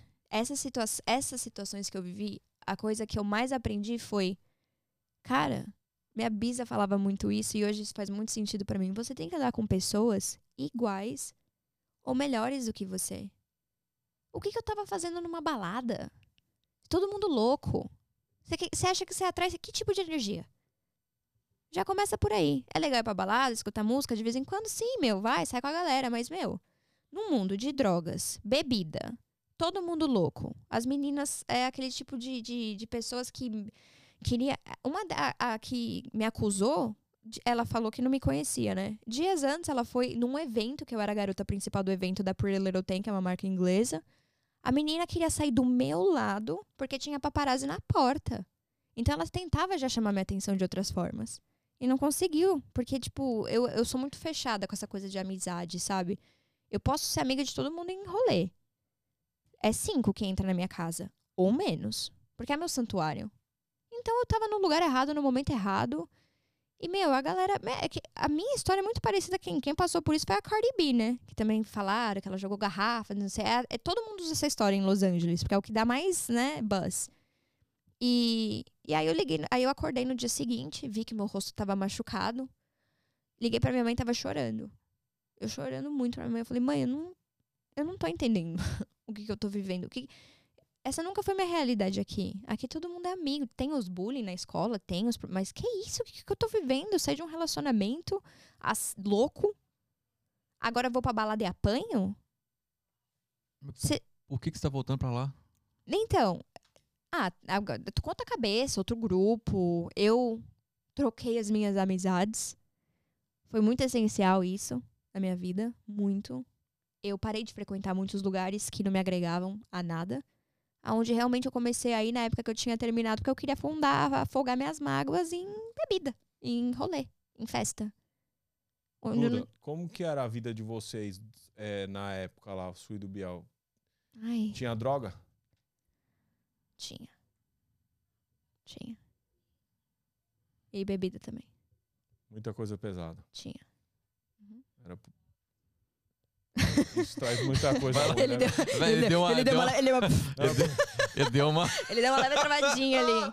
Travada. Não, porque é, é uma sequência de erros, né? Em, é uma sequência de erros, é. é. um acúmulo, não e, é uma situação, é o, inúmeros. E o lance do copo, existiu mesmo o lance do copo? o copo que ele assume no áudio que nunca pegou nele?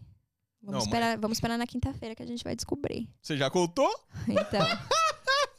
Mas vindo da minha boca não, não, é, é não, é, não é, é real, é. entendeu? Deixa vir da boca dele mesmo. E quinta você vai mostrar esse áudio. Sim. nesse programa. Mas eu vou fazer tudo certinho, Ah. sabe? Eu falei pra eles também. Eu falei, gente, eu não, eu não tô aqui pra sentar, pra dar uma entrevista meia boca e contar meia dúzia de história.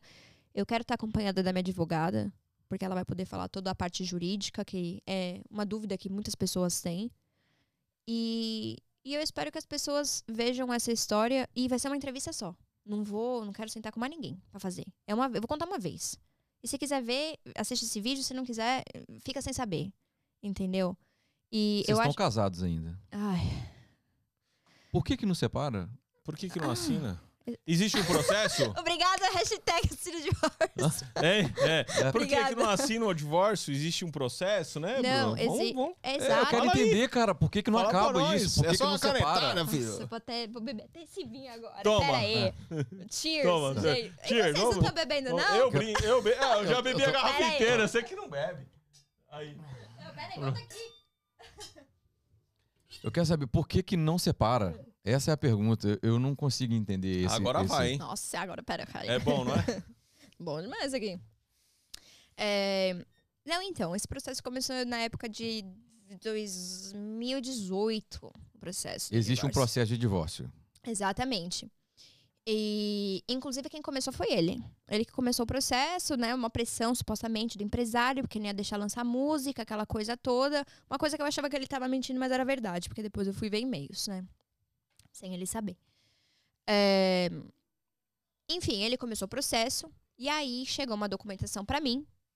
Eu tinha que assinar, ir na corte, mandar a documentação, pagar uma taxa, acho que de 150 dólares. E acho que depois ia um outro documento pra ele que ele tinha que assinar novamente. E aí isso ia direto pra corte. E aí o juiz ia falar, beleza, des- né, tá divorciado e é isso. Falei, beleza. Ele assinou a primeira parte, eu assinei a minha parte.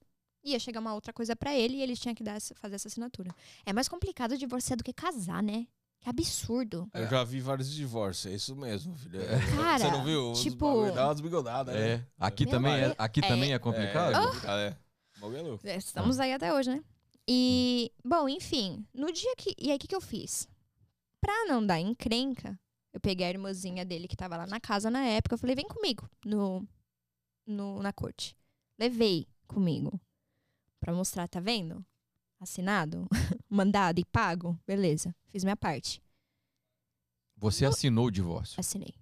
No dia, uns dois, três dias depois, ele recebeu uma documentação. Chegou 5 horas da manhã, trilouco em casa e jogou um monte de papel assim em cima de mim. Jogou, tipo, espalhou os papéis. Pra mim, isso é um abuso também. Eu falei, mano, beleza, é nóis. Peguei as documentações, vi que era o divórcio. Ele não assinou a parte que ele tinha que, assinou, que assinar. Mas vocês E aí parou nisso. vocês estavam na mesma casa ainda? Na mesma casa. Por quê? Eu não. Quinta-feira, porque a história é longa. e aí, bom, enfim, aí eu sei que aconteceu o que aconteceu. O, ele tava com um advogado. Eu peguei um advogado também. Vamos assinar, vamos assinar, vamos assinar. E o advogado não resolvia. Meu advogado não conseguia falar com o advogado dele. Depois a gente recebeu uma, mensa uma carta, né? Certinha, com o logo lá da empresa do, do advogado dele, falando: olha, eu não vou mais representar o Gabriel. Porque ele não quer resolver. Eu falei, como assim não quer resolver? Aí o que, que você acha que você vai? Você vai na, na anulação, né? Não, não dava, eu achava que eu não podia anular. Porém, faz sozinha. Só que é um processo muito mais longo, muito mais complicado. E como na minha cabeça ele queria resolver, eu falei, "É, uma hora ou outra ele vai assinar. E como eu já estava vivendo também as coisas de corte, da- do meu lado do, do, do caso criminal, meu tio tinha falecido, eu coloquei uma pedra em cima disso e falei, meu, nem quero mais falar disso agora. Depois eu resolvo. Vamos, vamos uma coisa de cada vez. Vamos tirar da frente os- as coisas mais sérias, que era o meu processo criminal. Bom, beleza. Um ano depois, aí o Gabriel, a gente se reencontra. E aí ele fala pra mim que ele que não assinou porque era um vínculo que ele ainda tinha comigo. E que ele achou muito estranho, num período de um ano, eu nunca ter procurado ele. Eu falei. Depois de tudo, você acha que eu ainda ia te procurar? Pra falar o quê? Eu não tenho, eu não tinha o que falar. Bom, resumindo. No, no, no negócio lá do Léo Dias, ele deu uma entrevista falando: ela é louca, ela não aceitou o divórcio. Você tem esse documento pra mostrar? Tenho. Tudo. Tudo. Tudo. Eu, depois de tudo que eu passei, eu gravo tudo, salvo tudo. Não, é porque aqui, tudo. ó, a gente tá cheio de, de gente comentando aqui, eu tô Sim. aqui, e falando que sobre, ah, manda ela mostrar o documento, porque ela não Quinta- assinou. Sim, não, eu tenho tudo, tudo, tudo. Então, peraí, você assinou o, di- o divórcio que Assinei. é, o divórcio e ele não. É, ele fez o primeiro step, aí eu fiz o meu, o meu primeiro step do outro lado. Aí ele tinha mais um step antes disso ser eh, mandado pro juiz. Esse último ele não fez. Já tava tudo pago. Tá, e, e não tem. Lá no Brasil a gente chama de litigioso, né? Não Sim. tem como É o fazer. famoso Então. forceps. Então, aí ele um É. ano voltou, né, pra minha vida, aquela coisa toda. Eu dei uma leve recaída na situação Recaída de ficar junto. de ficar junto. Tem uma pegada. E aí, É. eu precisava disso pra mim, Pra eu era eu voltei pra uma situação ainda naquele ciclo do tal relacionamento abusivo, porém já me sentindo mais forte, já tinha passado aquele um ano, já tinha lidado com corte, já tinha lidado com toda aquela situação, mesmo ainda rolando, tava com uma outra cabeça e eu precisava fazer esse desfecho pra mim. Eu precisava primeiro fazer comigo. Inclusive, eh, foi no meio do relacionamento que eu falei: o que, que eu tô fazendo? Tipo, não- é isso aqui que vai ser minha vida? É essa família que eu vou ter pro resto da... Não é, não é o que eu quero. Não é o que eu quero pra minha família que eu pretendo criar. Bom, enfim, ele foi pro Brasil, me traiu de novo, saiu vídeo, um monte de Então coisa. vocês chegaram a voltar mesmo. E, Sim. e Quando foi isso? res- É, começo de 2000 e... Eu não sei se foi dia 19 ou de 2020. 2020 já tinha pandemia, Agora, né? pô. Foi recente. Agora. Foi recente. 2020 foi, já tipo, antes da Fazenda. A gente tinha voltado no final do ano, ele falou, vou pro Brasil, vou passar umas férias com a minha família, porque eu preciso, aquela coisa toda. E, meu, sumiu do mapa. E aí veio aparecer, tipo, no meio de janeiro, que ele tinha essa mania, né? Ele sumia e, tipo, desaparecia. Me bloqueava de tudo pra viver a vida dele e aí aparecia quando ele achava que ele tinha que aparecer. Aí ele resolveu aparecer voltando pra Los Angeles. Ele voltou pra Los Angeles e, queria, e achou que eu estaria aqui de, né, para receber ele com um jantar em casa e tava tudo bem, depois de mil cornos. Depois de tudo, depois da mudança dele. Eu nem terminei com ele. Eu simplesmente bloqueei de tudo e nem quis falar. Porque eu já não tinha mais o que falar. Depois de tudo que eu passei, já não tem mais o que falar. Já não. Entendeu? Eu que me coloquei nessa situação de novo, então eu tenho que passar por isso mesmo pra ver se agora eu tomo vergonha na cara e aprendo. E eu lembro que a minha. E ele ia lançar uma música no dia 31 de abril, que foi quando aconteceu a situação toda lá do copo, chamada Cicatriz, com a menina que ele tinha me traído. Que a menina era eu no clipe, né? Aí imagina, minha amiga mandou uma mensagem pra ele e falou: primeiramente, você é louco. Tipo, aonde tá sua consideração e respeito? E eu, e eu tenho essas mensagens. E ela, quando que a gente vai conseguir resolver esse divórcio pra ela conseguir desvincular? Mas você Aí- não acha que você deu, deu, deu, deu uma situação pra ele, voltando com ele, ficando com ele de Uhum. novo e pedindo divórcio depois de tudo que você passou? Você não. Eu quis o divórcio quando a gente voltou. Ah, tá. Quando você voltou. Porque Mas- pra mim, eu tenho inclusive uma mensagem que eu mando pra ele que eu salvei isso. A gente não precisa desse, desse papel pra estar junto. Peraí, peraí, eu só quero entender assim, como que finaliza? É, como que resolve? Se ele não Então, quiser assinar o divórcio, como Exato. é que você separa? Aí minha amiga falou, vamos resolver isso, porque aí já não pega mais advogado. Porque pra sentar aqui com um advogado, é 10 mil só pra sentar com o cara. Aqui é caro mesmo. E já, meu, com tudo que eu passei, a quantidade de, de, de advogado entra e sai, e processo e tal, e, meu, fui brincando meio milhão, assim. Assim, só pra sentar com um advogado é coisa de 10, 15 mil. Dólares. Isso em Orlando, né? Vai ver lá em Los Angeles. É um negócio surreal, fora. Moradia, conta, um monte de outras coisas. Terapia, porque eu tava fazendo terapia atrás da outra, né? Pra conseguir lidar com o que eu tava lidando e ainda tá sorrindo na frente das câmeras. E eu falei, meu, vamos fazer isso sem advogado. É só assinar um papel, entendeu? E se tiver que a gente ficar junto, a gente vai ficar junto no momento que tem que ficar junto. Quando a gente tiver mais evoluído, é isso, é isso, é isso. Ele aí não falava sobre, não resolvia. É, aí minha amiga foi tentar, né? Na paz. E aí? Aí a, a mensagem que ele mandou é Get in your right mind. Tipo, se toca. Aí ficou nisso. Todo mundo já tentou. Na boa, sem advogado. Pra não ter gastos pra ninguém. É um papel. A gente não tem filho, a gente não tem casa juntos, a gente não tem empresa juntos, não tem como, não tem um porquê ser difícil. Meu, aí eu no Vocês nunca pensaram em filho? Nunca chegou essa. Ah, essa... Eu engravidei, né? Duas vezes. Um eu perdi, o outro eu abortei. Como Durante abortou? esse pro... com o médico. Ah, aqui é legal. É legal? Hum, Aqui é. Foi aqui a ela. decisão, a- meu, Peraí, uma você teve um aborto espontâneo. sim, durante as brigas. E o outro foi no processo, no, no, no- onde eu já tinha tomado a decisão de que, tipo, eu preciso sair disso. Eu não posso reviver isso de novo. Aí você foi à clínica Foi. e fez o procedimento. Foi a pior, foi a decisão mais difícil que eu já tomei na minha vida, foi essa. Você se arrepende? É difícil falar que eu não me arrependo. Não tem como não se arrepender. É um pedaço meu, né? Mas eu só pensava. Acho até egoísta falar isso, mas era o que passava na minha mente. Isso lidando com corte ainda. Isso ainda sendo taxada de louca, sendo que o cara que me chamava de louca via eu entrando no Uber, indo pra corte, lidando com a polícia, vendo 500 coisas que o cara falava de mim na época que eu tinha abusado dele, mas quando eu chegava em casa ele tava dormindo na minha cama. Mas você não acha que você que permitiu? Eu permiti. Isso é Exato, por isso que eu falei. Quando isso aconteceu, quando eu tomei os 599 cornos de novo, eu falei, bem feito. Bem feito. Um Passou por coisa já pior e agora volta pra mesma situação? Entendeu? Ô, Duda, e se um dia ele chegasse pra você e falasse assim, eu mudei, eu agora sou... Cara. Me, me perguntaram isso numa entrevista lá em Los Angeles. Eu acredito na mudança do ser humano. Eu acredito na mudança dele também. Todo mundo pode mudar. A gente cresce passando por essas situações. Você errando, você acertando, você cresce da mesma forma.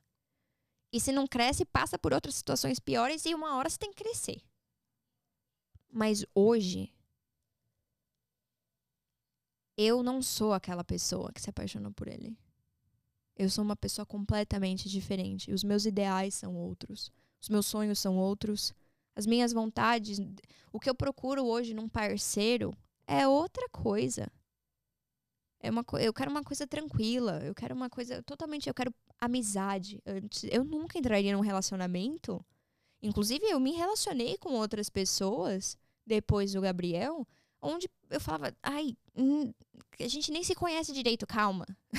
tipo, eu já tô dormindo na sua casa. Tipo, o que, que eu tô fazendo aqui? Não é assim que eu quero fazer as coisas. Eu não, eu não posso errar de novo nesse aspecto.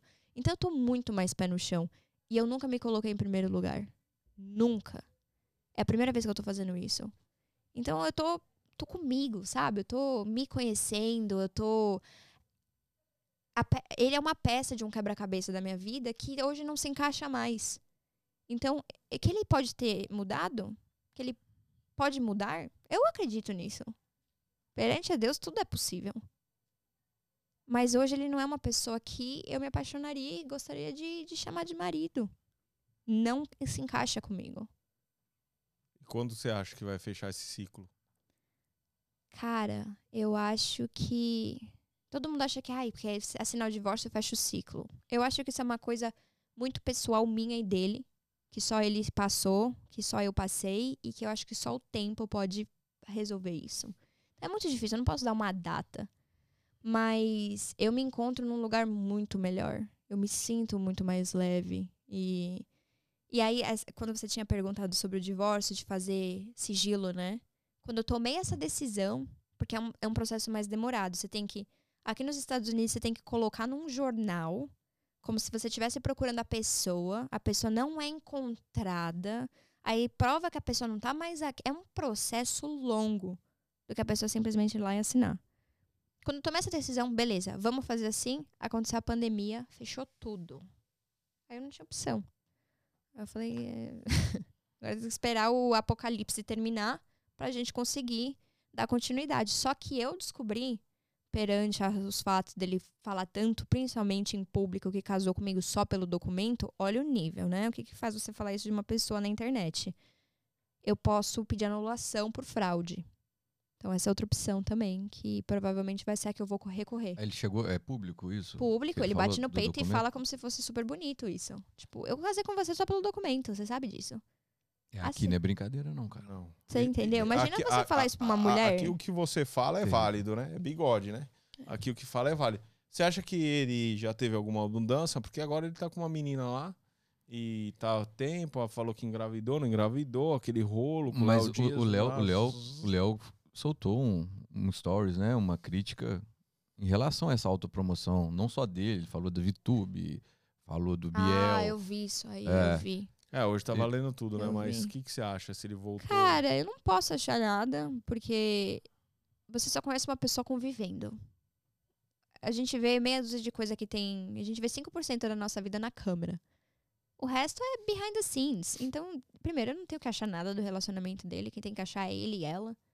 E que, meu, que eles sejam felizes, que ele não cometa os mesmos erros. E que ele, pelo menos, tenha usado da nossa relação um- como uma lição, sabe? Pra não tomar as mesmas. para não fazer as mesmas coisas.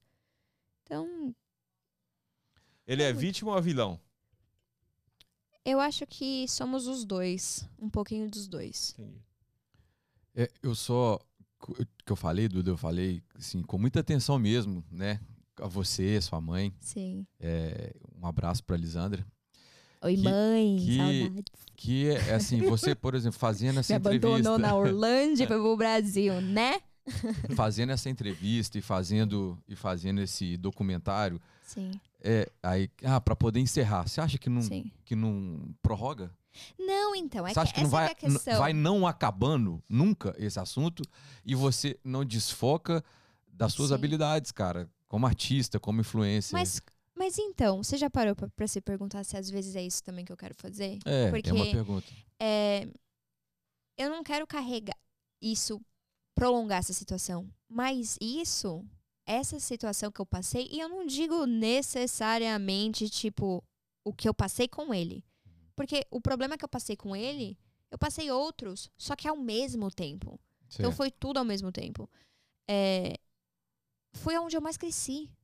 Foi onde eu mais cresci, foi onde eu encontrei um propósito, foi onde eu conheci pessoas maravilhosas, foi aonde eu conheci pessoas que queriam me puxar e eu aprendi a lidar com a maldade do ser humano, ou com pessoas menos evoluídas, ou sei lá como a gente chama esse tipo de pessoa.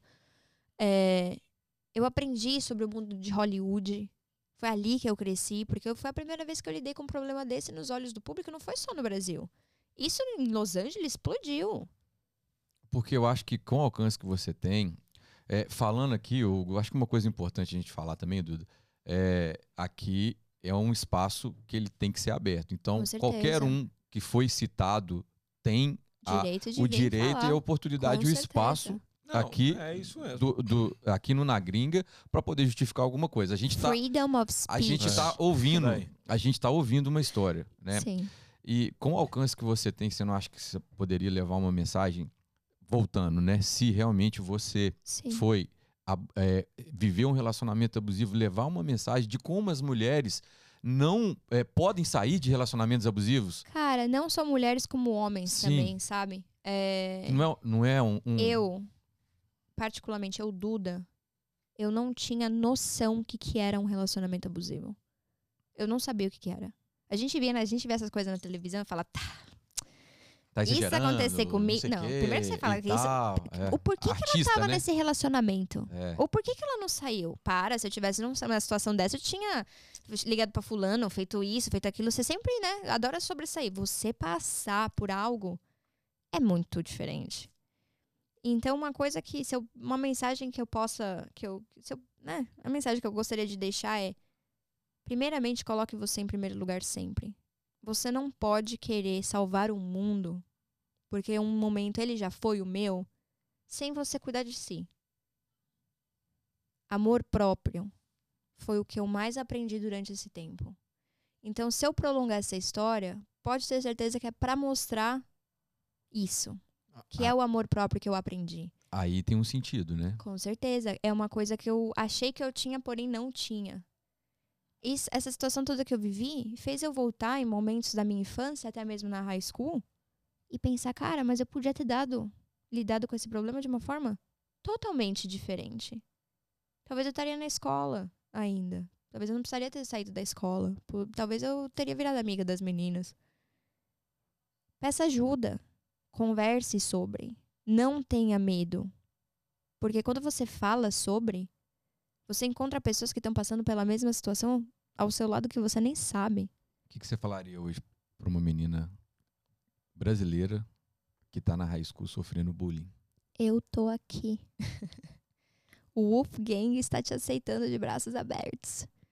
E a gente tá nessa junta. Não é porque eu moro em Hollywood e ando com os- o Logan Paul que eu não passo por isso também. Que ele não passa por isso também. Todos nós passamos Segurou por isso. a onda em oito rounds, diga-se de passagem. Ah, o Logan, Que você, foi, você Logang, tava né? na luta? Cara, eu não tava, mas eu liguei pra ele Ah. logo depois. A gente conversa muito, sabe? Ele que me colocou no boxing. Ele que me empurrou pro boxing logo depois dessa história da balada, porque ele assistiu tudo que aconteceu, sabe? Meu, ele me agarrou, de, de, de, sabe? Me abraçou mesmo como família. E eu ia pra casa dele chorar e dar soco no, no saco lá do, dos ringue que ele tem dentro de casa. E eu acho que ele fez isso porque tem o documentário dele, não sei se você já chegou a assistir o documentário dele no YouTube, que eu super indico, que é uma história de superação também. Muito bonita. Ele pensou em se matar inúmeras vezes. Ele passou por. Ele, imagina, ele era o cara mais amado pro cara mais odiado do mundo. Então, se eu passei tive, e aconteceu o que aconteceu com a minha cabeça, tendo essa quantidade de pessoas, que já é uma grande quantidade, sabendo do que aconteceu comigo, e todo mundo tem a sua opinião, porque todo mundo adora dar palpite, né? É verdade. Imagina Ninguém pessoa, adora dar solução, né? é, todo mundo tem, uma, tem uma, uma, uma opinião pra dar, mas passar pelo perrengue ninguém quer. Cara, ele foi num- num- numa escala muito maior. Então ele chegou no fundo do poço e foi no fundo do poço que ele conseguiu se levantar de novo. Então ele pra mim é uma das maiores inspirações que eu tenho, em todos os sentidos. E eu acho que ele viu eu passando pela mesma coisa, porque ele me conheceu no fundo do poço. E ele com certeza foi uma das pessoas que me tirou. Namoraram? Beliscou. Ah. Vamos dizer que eu já fui low gang por um tempinho. Ô, Duda, o que, que é o Wolfgang? Explica pra Wolfgang? galera aí. Então, é, teve uma época que eu tava tentando. Eu sou apaixonada por lobos, né? Eu sou doente por lobos. Eu sinto que lobos é o meu é, é, spiritual animal, né? Que a gente gosta de falar. E lobos são animais leais, principalmente aos seus parceiros, à sua família. E, e eu sempre fui apaixonada por lobo e eu usava muito emoji de lobo também. E aí eu comecei a chamar minha- meus fãs de Wolf, ou Wolfie, né? Que era lobinho, lobinha e tal. E eu era supostamente a alfa do grupo. E aí eu criei o Wolf Gang, que é a gangue de lobos, e é a minha família, que são os meus fãs, meus seguidores, amo todos. Muito top. E os processos? Ó, os, Ai, os pelo amor- projetos. Amigo, deixa eu tomar mais vinho. Qual Qual, projeto? qual doce? O que, que você tem de projeto agora na Nossa, sua o que, que eu não tenho de projetos? Tem O muita que, que coisa você vindo. tem? É. A gente tá trabalhando numa marca de roupa, bem off, ninguém ouviu isso. É, amanhã liga o Ricardo, né? Reclamando, falando que eu não podia contar. É, estou indo para o Brasil. Não tem a data certa ainda, mas vai ser o mês que vem. Então tem bastante campanha que a gente vai estar fazendo lá, umas capas de revistas. Para esse lançamento, é, lançamento dessa. Também. Mas tem umas coisas que a gente tá deixando meio em off. Certo. Temos um podcast que a gente Ah, está é? montando em Los Angeles e vocês vão ter que vir conhecer, Ah. chamado The Late Night Munchies. Nós vamos lá, hein? Então a gente vai, hein? A gente vai, hein? Sim, vai ser muito divertido. E vai ser, acho que o primeiro podcast, assim, tirando do Massafera, que o Massafera pra mim, amo o Massafera, é uma grande inspiração. É, aonde vai ser em Los Angeles, a gente vai ter, né, o espaço pra trazer a galera do Brasil, mas também o pessoal de lá, né? Então a gente quer fazer essa junção de pegar uma pessoa do, do Brasil, dos Estados Unidos, botar tudo num podcast só e ver o que, que sai. Sim. Muito legal. E entre outras coisas aí que está por vir. Eu Quero que- voltar com meus vlogs também, preciso. Que eu acho que vai ser uma forma mais íntima de eu conseguir mostrar pro pessoal realmente, acho que quem eu sou atrás das câmeras, sabe? Importante. Com certeza. Importante. Quebrar um pouco essa, essa, essa imagem aí das fotos do Instagram, porque a galera acha que eu sou isso, né? Pois é, a gente. A, a Porque eu vivo gente- de biquíni. É. Gente, pelo amor de Deus. Eu, eu queria só voltar, Vai num- voltar um segundinho, porque eu tô acompanhando aqui nosso, Ai, medo. nossa galera. Vai lá, vai lá. Eu e não- a galera falou aqui que teve uma situação, você tava dançando a música dele.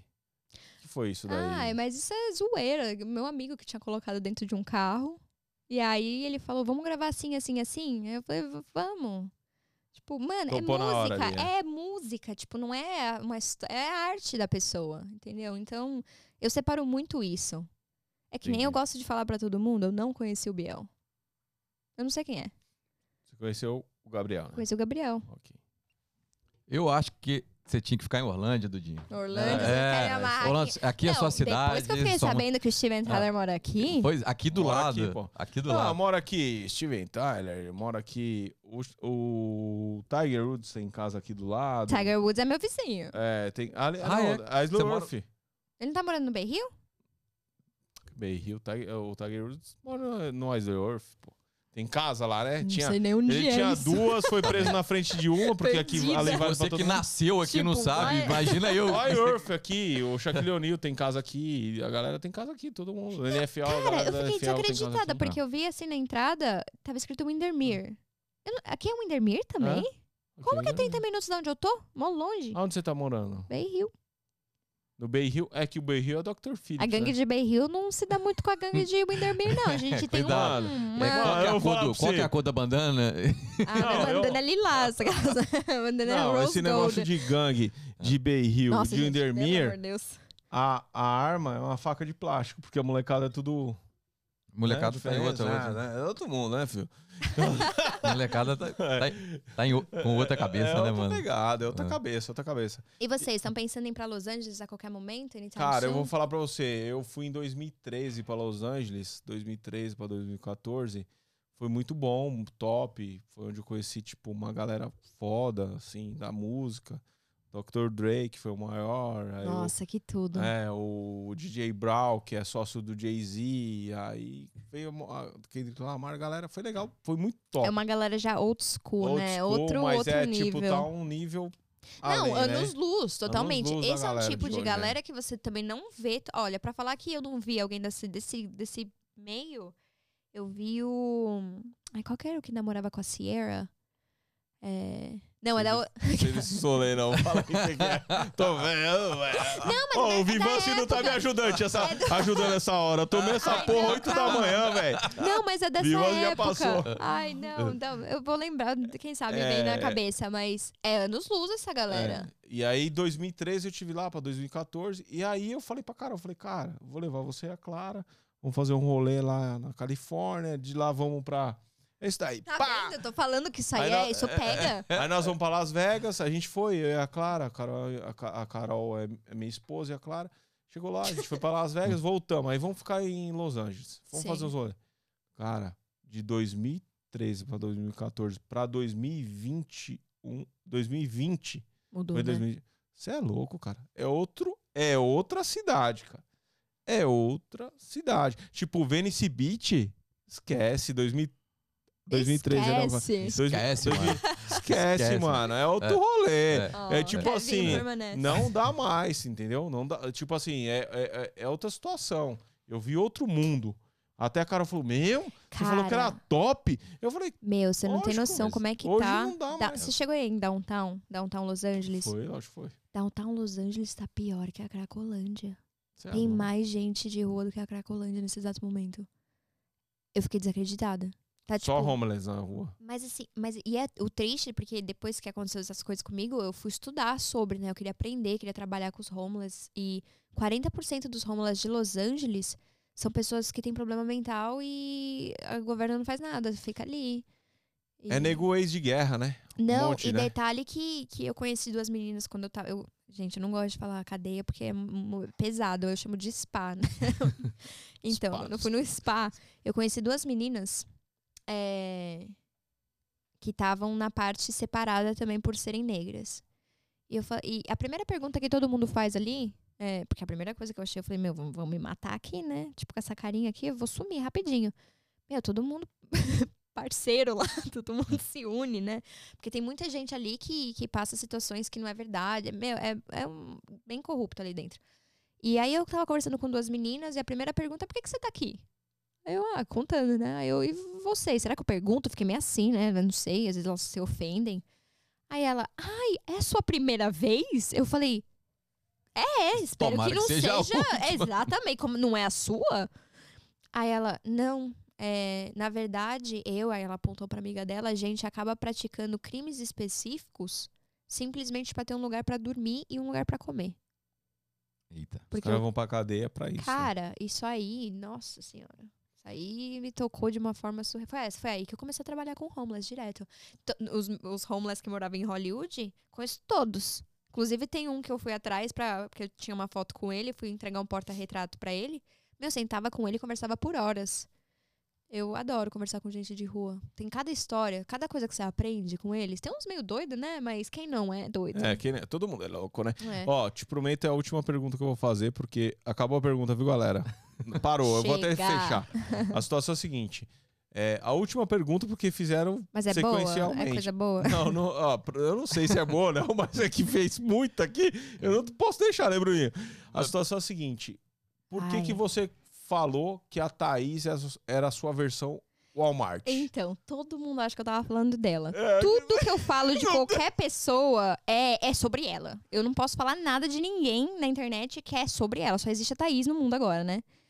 É, e era uma brincadeira que eu tinha com a minha amiga e com o ex, com o meu ex. Eu ia falar com o meu ex, como se ninguém soubesse quem fosse. E eu não tava falando dela, mas falaram que era dela.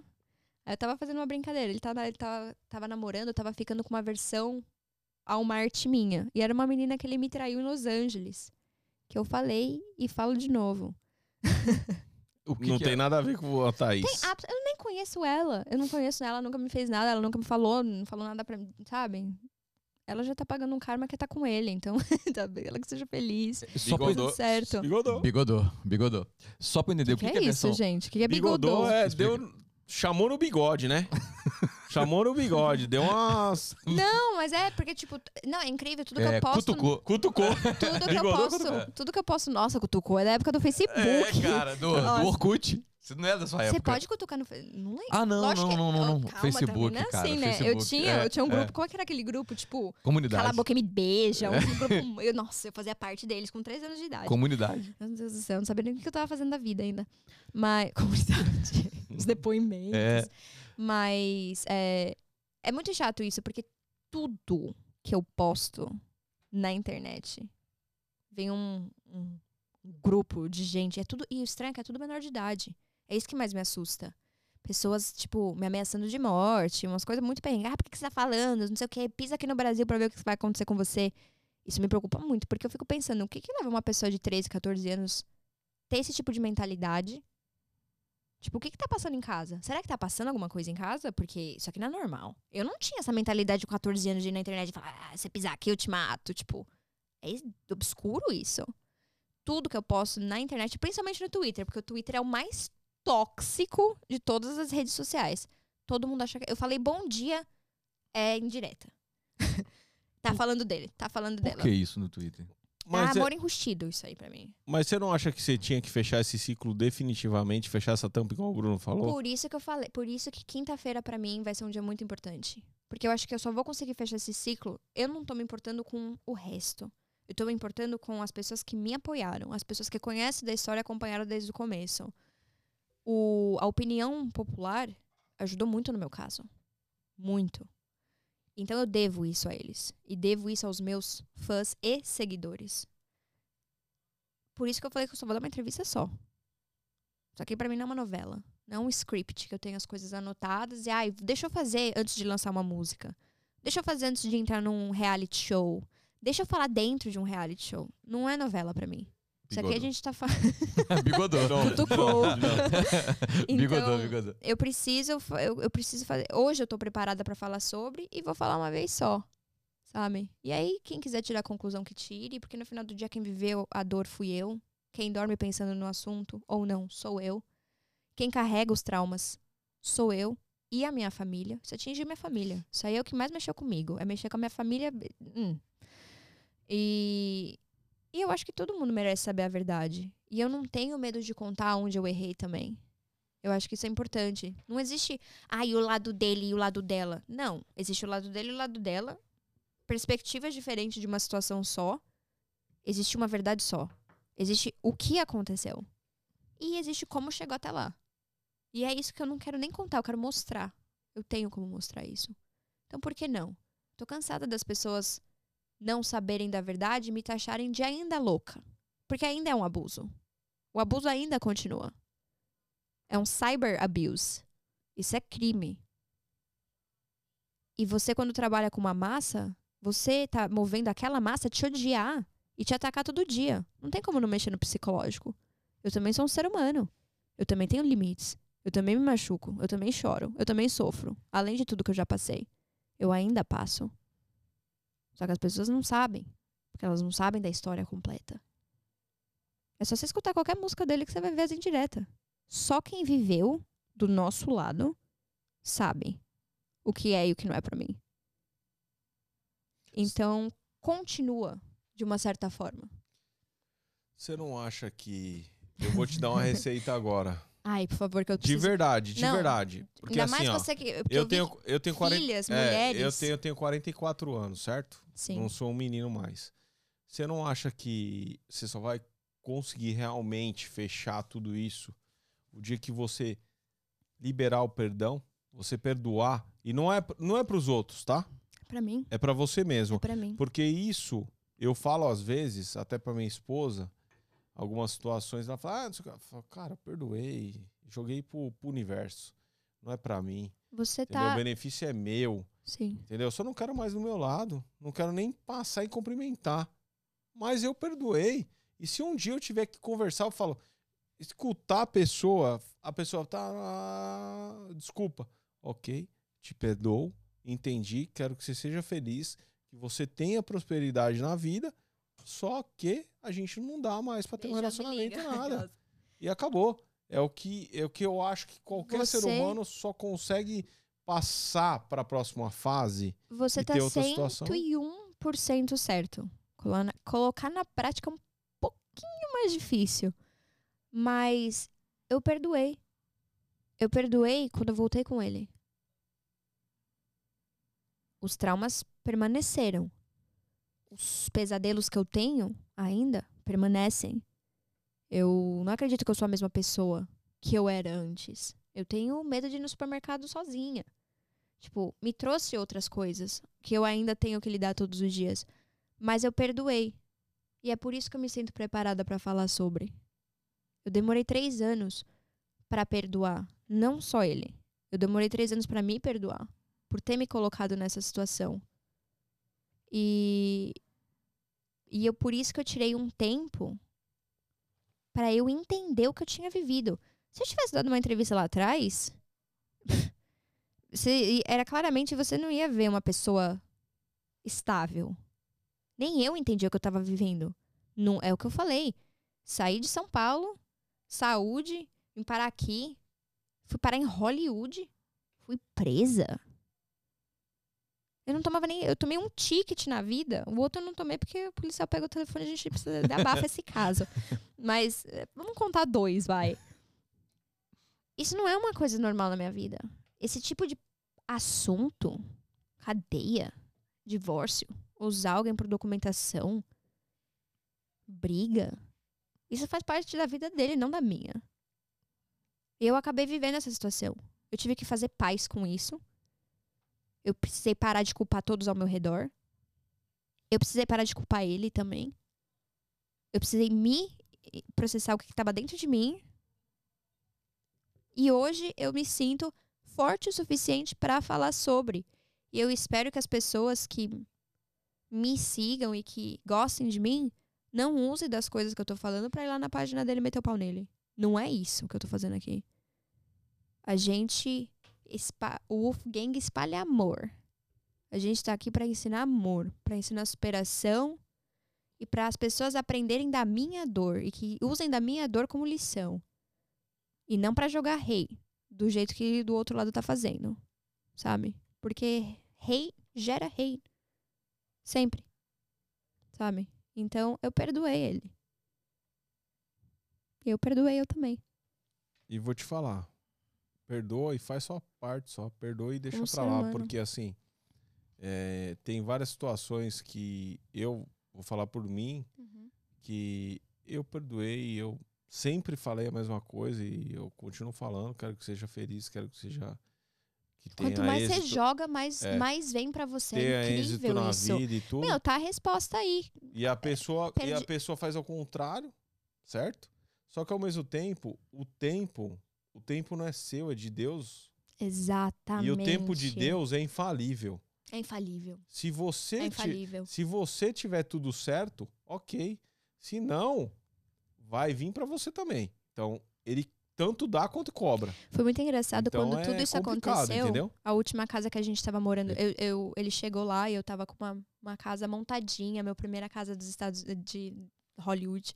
Coisa mais linda, meu primeiro apartamento, tudo cuidadinho, decorado e tal. E aí foi, meu, perrengue acontecendo, acontecendo, acontecendo. A gente foi parar num buraco tão grande. Inclusive, vocês vão ver isso também na quinta-feira. É, é um negócio muito surreal, parecia um brau ali. E, e eu me, me falava, cara, como, como assim? Tipo, como? Como que eu cheguei nesse ponto? Como que eu cheguei nesse ponto? Eu, per- eu focava tanto no problema e não pensava na solução ou que, tipo, meu, não olha da onde Deus me tirou. Eu tô viva, tô aqui. Tá tudo certo. A gente vai aprender com isso. Cara, olha a casa que Deus me deu aqui. É, Depois de um ano e meio, dois anos, eu consegui isso com a minha mãe, passando pelos meus piores traumas, pior sofrimento da minha vida. Tá o resultado. Onde eu tô, onde, com quem eu ando hoje, sabe? Eu acho que é muito visível isso. E eu sempre plantei amor, ao ponto de realmente também nunca querer dar entrevista pra falar sobre. Eu também acredito que ele merece ser feliz. Sabe? Vai ser feliz. Não precisa ficar tocando, a gente não precisa ficar falando sobre isso. Ah, faz parte da vida, faz, é, quer fazer, falar uma vez ou outra, tudo bem que não tô fazendo aqui agora.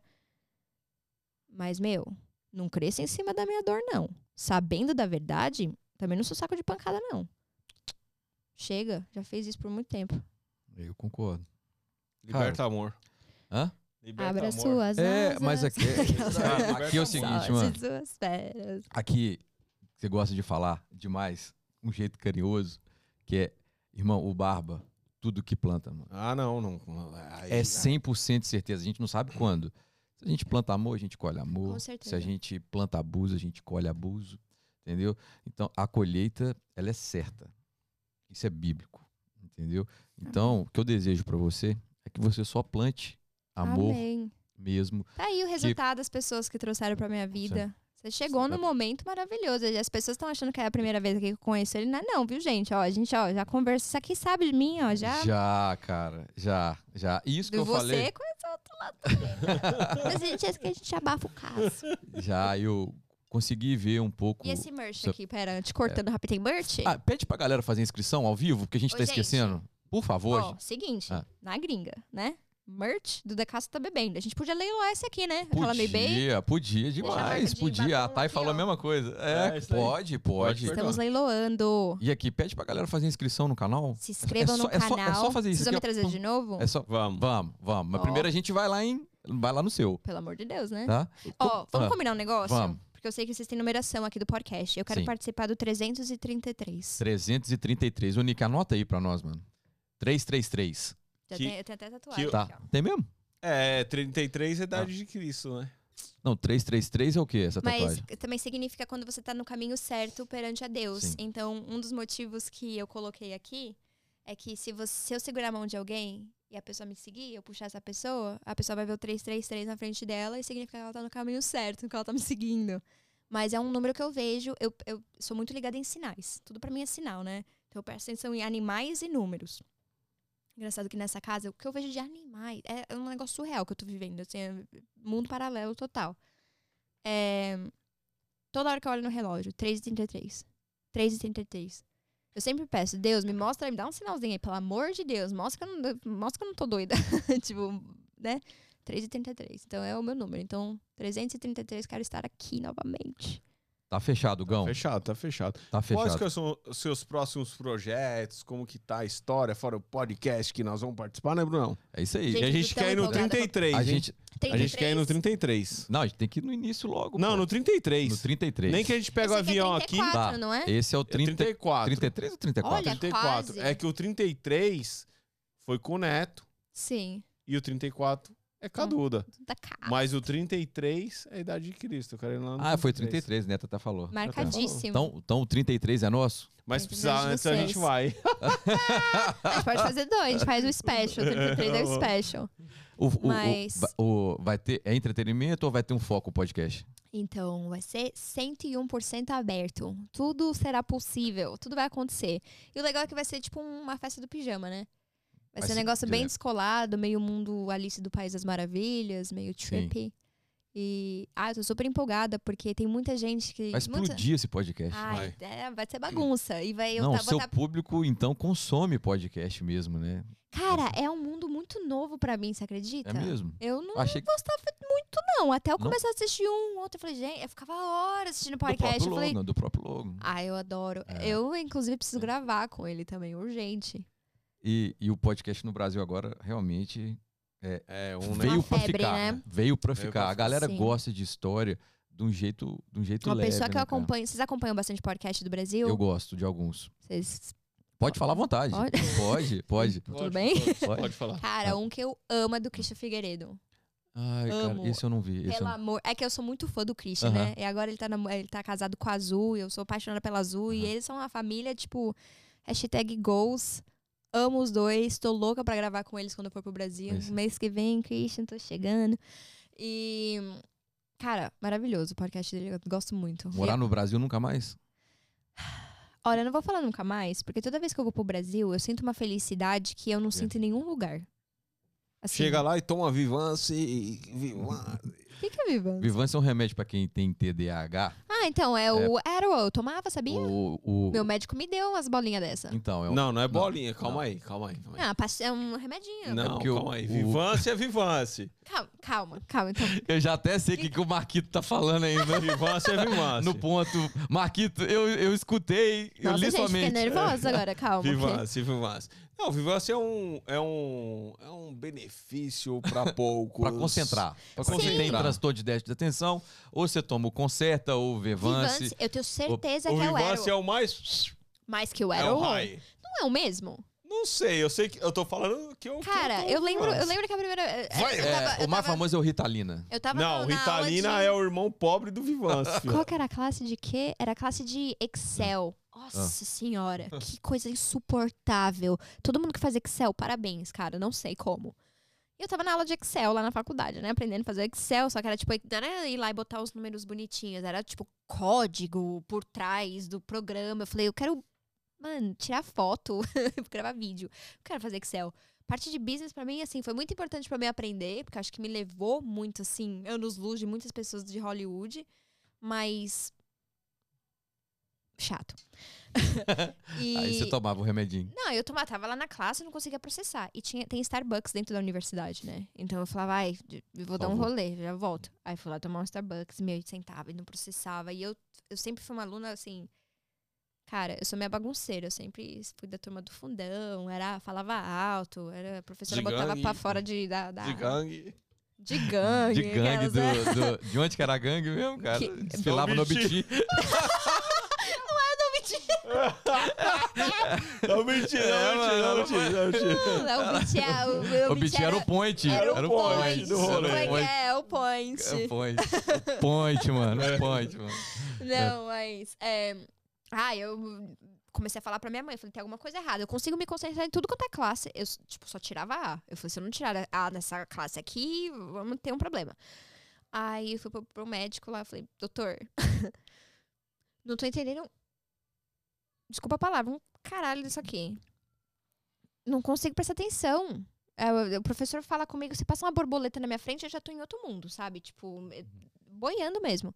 Aí ele falou, ah, aí me fez uns exames, fez uns testes lá com a minha cabeça, pelo visto minha cabeça já não era normal desde sempre. Aí ele falou, você tem déficit de atenção. Aí eu falei, é isso mesmo, eu devo ter mesmo. Aí ele falou, vou te dar esse remedinho aqui. Só que faz o seguinte. Bem-vindo ao time. Aquelas, né, vocês têm alguma coisa? Passa, né, as Só- bolinhas. Só tem 35 caixas aqui na garagem. Opa, vamos. Tá procurando roommate? é bom que o Steven Tyler tá aqui do lado, né? É, do lado. Pronto, tá resolvido. Aí ele me deu, né, a prescrição. Ele falou assim: Mas é o seguinte, você toma isso aqui na sua casa antes de qualquer coisa pra você já entender o que, que vai acontecer. Ah, não vai acontecer nada, né? Tomou, já tomou um energético, já tomou uma no dia. Foi exatamente o que eu fiz. Fui pra aula, tomei, primeira vez, na aula. Tô sentindo nada. Vou lá eu pegar o Starbucks, né? Cafezinho, e eu já peço logo três shots de café na bebida. Bebi. Voltei pra sala, comecei, minha mão começou a ficar, meu, Eu nem sei te explicar, eu nem sei o que, que tava acontecendo. Tava alguma coisa acontecendo muito errado. Eu comecei a suar frio. Só que pare... Meu, que bagulho louco. Parecia que eu consegui. Eu consegui prestar atenção em umas coisas que eu nunca na vida prestei atenção. Tipo, na estrutura das coisas. E aí um fulano conversava de uma história do cachorro que morreu, não sei das quantas, de longe. Eu tava aqui na conversa. Só que o outro fulano começava a conversar da quem, não sei o que lá, que casou. Eu tava lá também, tava prestando atenção. E o professor fazia perguntas sobre a matéria. Já sabia. E eu já na hora era a primeira a É, levantar esse- a mão. Lembra daquele filme? Limitless. É, não, não. Como é que chama? Com o Bradley Cooper? eu acho. Não é? Limitless. É. Então, é, é desse remédio. É desse Cara, remédio. eu, eu não, Desse remédio. ó, vou falar pra você, eu não tomava, há cinco anos atrás, eu não tomava Vivance, eu era assim, normal, normal, sem zoeira. Eu escutava três, quatro ah, O que, conversas. que você tomava? Não, não, nada, nada. aí, Era- eu tô ligado, não, nem é- vem não, os cogumelos. Era, era o meu normal mesmo, eu era louco, alucinado. Eu tava conversando aqui, outras reuniões rolando ali, eu dava opinião, dava opinião. Aí, quando eu tive depressão, depois que eu fiquei normal, eu falei, velho do céu. Tive depressão porra. e fiquei normal. Ah, não, fiquei normal assim. Fiquei bom. Eu, não, eu me curei da depressão. Eu tive- Não, é verdade, eu me curei da depressão. Aí eu, Amém. caralho, eu falei, meu, aí eu não lembrava mais de nada. Eu falei, velho, não tô normal, que porra é essa? Eu não consigo. Aí fui pro Brasil, né, filho? Aí É. chegou no Brasil, os amigos tomando tudo. Eu falei, meu, que tá Tomando. acontecendo? É, a galera, Brasil, não, é. a galera, tipo, lá em casa na praia, pã, ping e tal, aquele rolo. E a galera não ficava louca. Falei, o que tá acontecendo aqui? Aí a Carol chegou e falou assim. Aí, aí um amigo meu lá, o Fábio, falou assim: Meu, é Vivance, velho. Falei, que porra é essa? A Carol falou assim: "Tô- Eu tô E tomando. galera- Eu falei, falei, amor, você tá tomando Vivance? Ela Aham. falou, tô. Que, que negócio é esse? Não, ah, é um negócio aí. Vai na Falei, biqueira "Tem aí?" pegar, né? Não, ela falou, eu falei, tem aí? Ela falou, tem. Aí já, pumba. Aí eu tomei aquele dia. Vivance. Aí todo dia era o seguinte: café da manhã, 10 da manhã, um Vivance. Café da manhã, 10 da manhã, um Vivance. E faz desde o ano, no, desde 15 de dezembro, que é café da manhã, um Vivance. Ah, você entrou agora? Você toma, então você toma com café? Não, Você começou a se drogar agora? É. não, é. É. Não, porque eu já, eu já, Caralho, eu já, nunca eu já tô. porra nenhuma. Mano, eu era desse jeito que você tá conversa falando comigo, aí. tem mais de três Eu- anos eu que eu era- tô no Vivance. Três? É, mano. Eu era desse jeito aí. Se você Ah. perguntar quem trabalhava, trabalhava comigo lá na gravadora, o nego falava assim: Meu Deus do céu. Quando minha porta tava aberta, velho, aí Hum. tinha aqui a meni- a- as duas meninas fazer contrato, equipe de. A, a- sala de marketing, era, que era cinco pessoas, vendedor, e aí ia pro outro lado, que era jurídico. Ô, tal. vi futuro na Véi, música aqui. E aí, o que, que aconteceu? Mano, ó, tive um set agora. Let's talk business. Ó, e aí, mano. presta atenção, o que, que acontecia? A- Ô, eu saía, eu, balinha- eu levantava e ia dar opinião. Essa balinha é muito boa, tem álcool. Véi, eu tava aqui e tal, fazendo minhas coisas, fazendo reunião, às vezes escutando um negócio pra. Mano, levantava e ia dar opinião na sala. O nego falava, pelo amor de Deus, fecha a porta. Fecha a porta do Fecha a máximo. porta, velho. Nossa, a gente Fecha a conversando de porta. remédio, eu dá balinha Dá aí. balinha, dá balinha. Vê se é bala mesmo, vê se é bala mesmo. Mas é bom, Viva, é bom. Muito bom. Cara, mais alguma coisa, Gão? Não, tá Ca- tudo eu certo. posso fazer uma pergunta Pode, agora? Claro. Assim, Claro. vocês A gente- são, de uma certa forma, de uma época um pouco diferente da minha. Meu Deus, bigodô! É que eu já tô, te- eu já tô treinando pro meu podcast pra ver se vai dar certo. Bigodô, mano, bigodô. Me Vai, avisem, treina. gente, se eu dou pra coisa. Como é que vai chamar seu podcast? The Lane Nine Munchies. Coloca a vinhetinha aí pra ela poder come- apresentar o podcast dela. A Só, vinheta- só pra ver se ela tá dá uma- pronta, vai. Vai. Que o meu vai ser bem misturado Vai. com inglês e português, viu? Então vai. Vocês que se virem pra, pra vinhetinha. entender. Peraí, peraí, peraí. Ai, gente, tô nervosa. Vamos lá, Vai. ó. Vai começar. Vai, e Nós somos seus convidados, vai. Vai. É? a cara, ó. E aí, pai? Eu vou ter que fazer Vai. uma entrada em inglês, porque a gente tá, vai estar Então em vai, então né? vai. What's up, everybody? My name is Judah Cash, and we're here with my two beautiful guests, all the way from Orlando. É, quem que tá traduzindo aqui pra gente, por favor? Nós somos... Você não entendeu porra Eu nenhuma? entendi, cara, mas é uma piada. Ah, tá. É uma piada. Ela, é porque ela vai falar os dois. Então tá. Então a gente Tá. vai começar, a gente vai, já vai, vamos partir logo pro português, que eu tenho uma pergunta pra vocês. Hello. Vocês... Ó, é, olá. Então faz, então vai. É, como vocês sabem, né, Califórnia é um mundo aberto a inúmeras possibilidades, né, em todos os sentidos. E tá rolando um papo aonde provavelmente até o ano que vem vão liberar o uso medicinal de cogumelo. Qual é o seu intake dessa situação. É, é, Isso me deixa muito curiosa, porque, querendo ou não, vocês trabalham no mundo do entretenimento. E. Então, automaticamente a mente de vocês é uma mente mais aberta, né? Por trabalhar num mundo onde tudo é possível. Mas tem essa coisa de uso medicinal, vocês também são de outra época. Vocês são do, do 80s, né, povo? o negócio ali é um negócio mais embaixo. Tá. Então, go ahead. Quem Cara, vai primeiro? Vai lá, Assim, Algão. Eu nunca usei. A primeira vez que eu ia tomar um chá de cogumelo é verdade. No camping, Tá se o, provando, Li- verdade. o, o Lincoln. Esse bilhete é É verdade. É. o Lincoln capotou a, caminhonete do pai dele, deu um rolo do caramba, eu não É. tava dentro, tinha uma molecada, pá, não deu certo. Eu nunca, nunca tomei. Nossa, assim, que obscura É esse verdade, é assunto. muito louco, mas eu, Sim. eu nunca usei, então eu não posso opinar sobre isso. Sim. Eu acho que o uso do. o- Lisou. É, A gente não, fala assim, é- lisou. Não, é verdade. Escorregou. O único. Não, não. Escorregou, mas tá focado, hein, mano? Ó, O único- único- Deitou a garrafa de vinho aí Eu acho que e a única- conseguiu escapar da pergunta. É louco. Lisou, mano. Isso que eu é acho sé- que eu, que eu usei na vida é o Vivance, mas assim. É. É. Não, um verdinho? Na, não, química. Natural. Ah! Eu sou totalmente a favor da legalização em qualquer lugar do mundo, certo? Bota, bota, bota palminhas, bota Palminhas, palminhas. palminhas, Nick, palminhas, palminhas. Palmas. Palma. Aê. É. Eu sou bem É. a favor, porque eu acho que, além de tudo, existem remédios, existem benefícios, porque eu aqui tomei um remédio para ansiedade, um, um óleo para ansiedade, né? Ah, CBD. CB... É, extraído do, do, do coisa, que, THC. é, do THC, que foi de um dispenser. Uhum. E aí tomei, foi bom, muito bom pra mim. E vi outras pessoas tomando, que foi muito bom. CBD é Então- muito bom mesmo. Eu a, a favor do, do- da legalização do- da maconha ou do, do, do, do, do skunk bem feito. Olha, ele certinho, já sabe do Purple Haze. É, eu sou a favor. Agora, do restante, eu não posso opinar porque eu Por nunca, nunca tive próximo, entendeu? Então não tenho como opinar sobre isso. Eu- Gostei. Escorregou, mas escorregou Escorre- bonito. Cara, se- cara não, não que... escorreguei, não, é verdade. Não, não, Se eu tivesse, eu falaria. O Bruno me conhece, eu falaria. Sim, não, ele, Não, ele não. bigoda, Aqui ele eu bigoda. mesmo, Não, filho. eu Ele vi bigoda. depois dessa história do Aqui. Vivance. Ele eu bigoda. Eu tomo Vivance, É, tem é. caixa e, aqui, e ó. eu tomo Vivância de 70, porque o de 30 que eu tomo, que ele, você fala, Não. se é 30, isso é, isso é água, mano. Não, é 50. Você tem não, 50. E é todo dia. Você toma dia assim, já não tomo todo dia. Nem tomo. E é, você, só- Bruninho?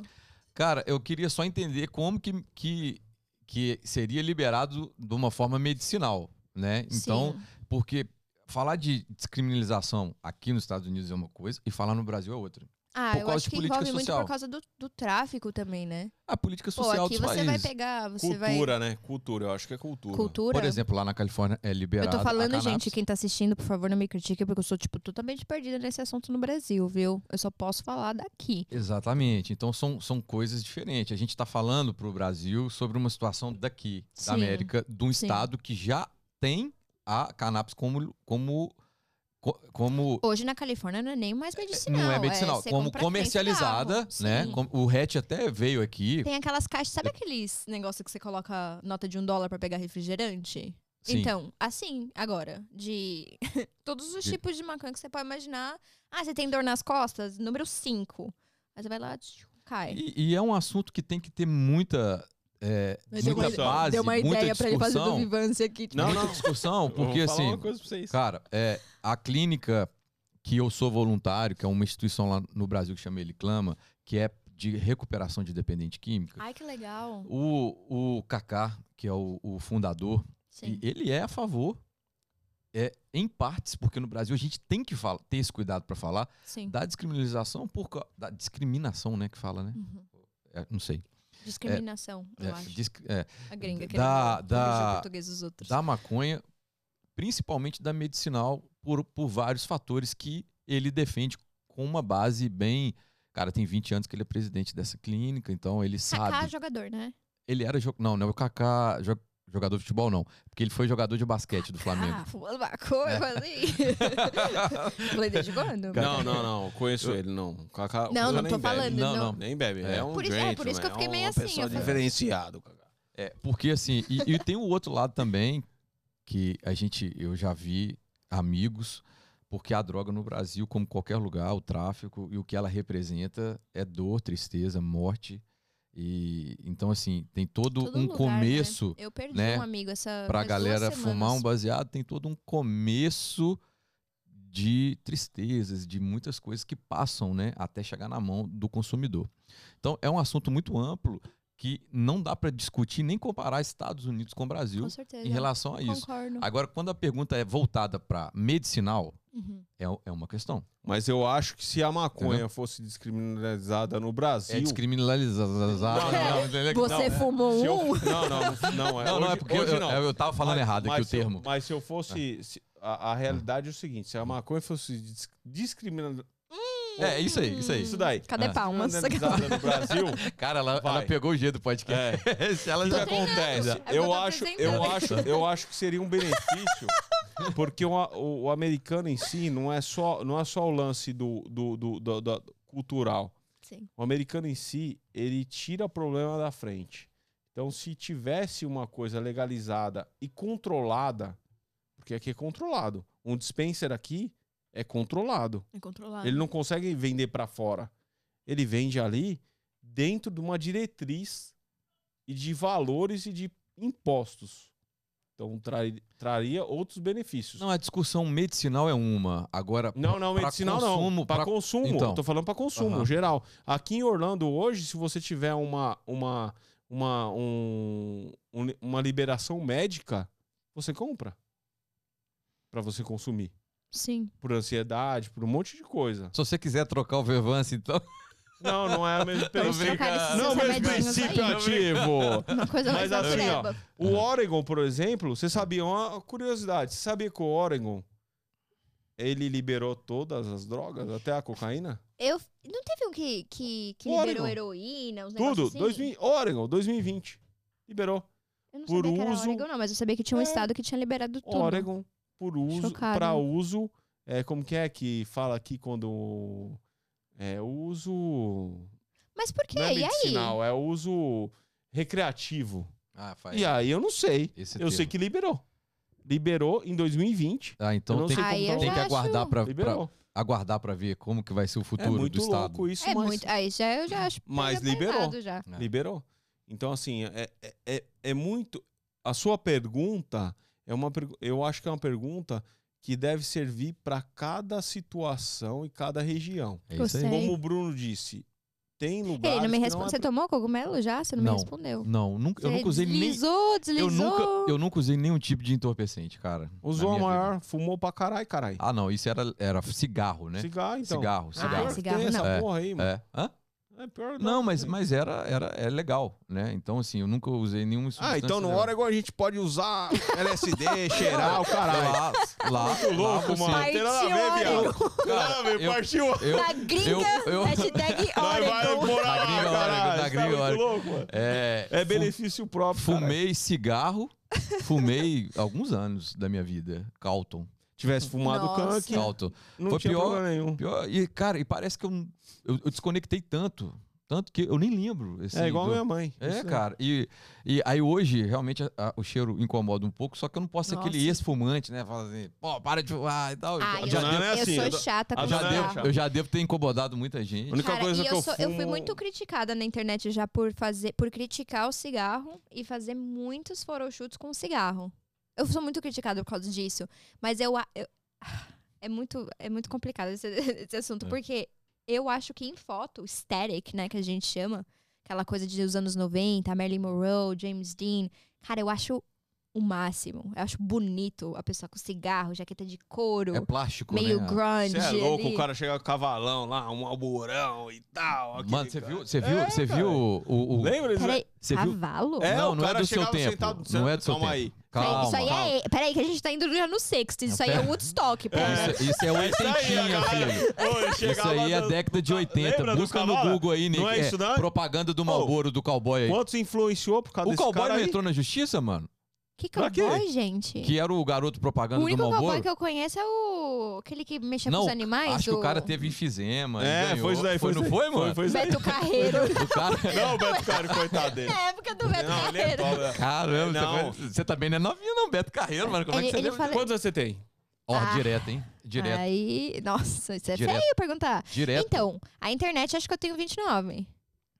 Mas hoje já ninguém sabe mais, É, né? Com deixa. essa carinha de 29? Eu tenho É. 29 com essa cara? Deixa rolar. Deixa É- é- Tem rolar. que ter esse mistério. Quanto- ter- quantos anos você acha que eu tenho? Não vou falar. Não, agora eu tô curioso, né? Porque tem porque, botox assim, tá dando certo. É porque é o seguinte, pra mim, que eu sou bem mais velho que você, a referência é outra. Eu acho que você é bem mais nova. Acho que você tá na casa dos 20 pra mim. Hum, obrigada. Não, é verdade. É pra gente que tá tá além, Não, tá além. pra gente, calma, calma, calma, calma, calma. Pera-. Eu faço 40 só em dezembro. Você já passou dos 40, tem 5 anos. Você tá mais pros 50 Nossa, do eles se acabam. que, do que pros... Eles, eles acabam com eles mesmos no podcast. Pros- eu tô pro- só aqui, que- ó. Ele tá muito mais pros 50 do que pros 40. Eu não acho. Eu não cheguei. Não, tô falando de números. tô falando de números. Ele tá assim, Ó, ó. vou te falar uma coisa. Eu nunca tipo, fiz ele botox. tá. Ó, eu nunca fiz Você botox. nunca e fez botox? Nunca, e o cara fez Você retoque a fez? semana passada. Você não fez? Nunca, Cara, Você não Palominha, Nunca. Palominha. nunca. Palominha, tá começando aqui, Olha viu, Palominha? fez Quem é semana Palominha? passada. É aqui em Hã? Orlando? Hã? Alô, sponsorship. É, é, cara. É, É, tem a não, manhã é- total. Cara, eu não conheço clínicas E- aqui. E, tem a manhã total. Quer mais? Eu nunca. Manda, manda no peito do papai. Não, filho, não tô falando nada, não. Eu A Duda falando, tá nós, vamos, assustada. nós vamos Não, fazer. tô chocada. Não, não tem cara. botox. Hã? Não tenho. E eu- nós vamos fazer uma enquete, então. Vamos lá, gente. Quem que vocês acham mais velho aqui do... É porque eu fiz um stories aqui Você é o semana. Marquito, né? Porque eu sou o mais novo. o Marquito não tem cabelo, faz um TikTok feio daquele. Mano, mostra o Fuleiro. TikTok. Mostra não, o TikTok não, não, não, não, não, não, não, não. Eu vou, eu vou mandar depois. Você posta aí, Duda. Me manda. Depois. Fuleiragem, velho. Fuleiragem. Marquito, eu botava você mó fé em ah, O você, Nagringa mano. tá no TikTok? Na Ai, gringa tudo tá... Tivemos um videozinho Mano, ontem tá- com 200 mil views, filha. Como assim, Nós? É. Como, filho? Nós Tamo tamo começando. estourado. Quer ver o TikTok do. Nagringa? Esquece. Ó, e, é- e é bom que esse programa já virou mais É de duas horas e o meia, que a gente eu no coloquei Twitch o a gente no- consegue, a gente consegue, é, a gente tá treinando pra monetizar mais no Twitch agora, entendeu? Então, Meu Deus do céu, não tem conta. Ó, Deu olha aqui, horas. cadê o TikTok aqui, mano? Eu tô, eu, eu tô muito deixa eu velho, eu tô o meu, colocando o o meu tá- o telefone tá- assim. Tá- Assim, ó, aumenta as letras aí. eu tô, tô fazendo mesmo, cara. Tá parecendo o Nando. Alô, Nando, que te encontrou no Rocas.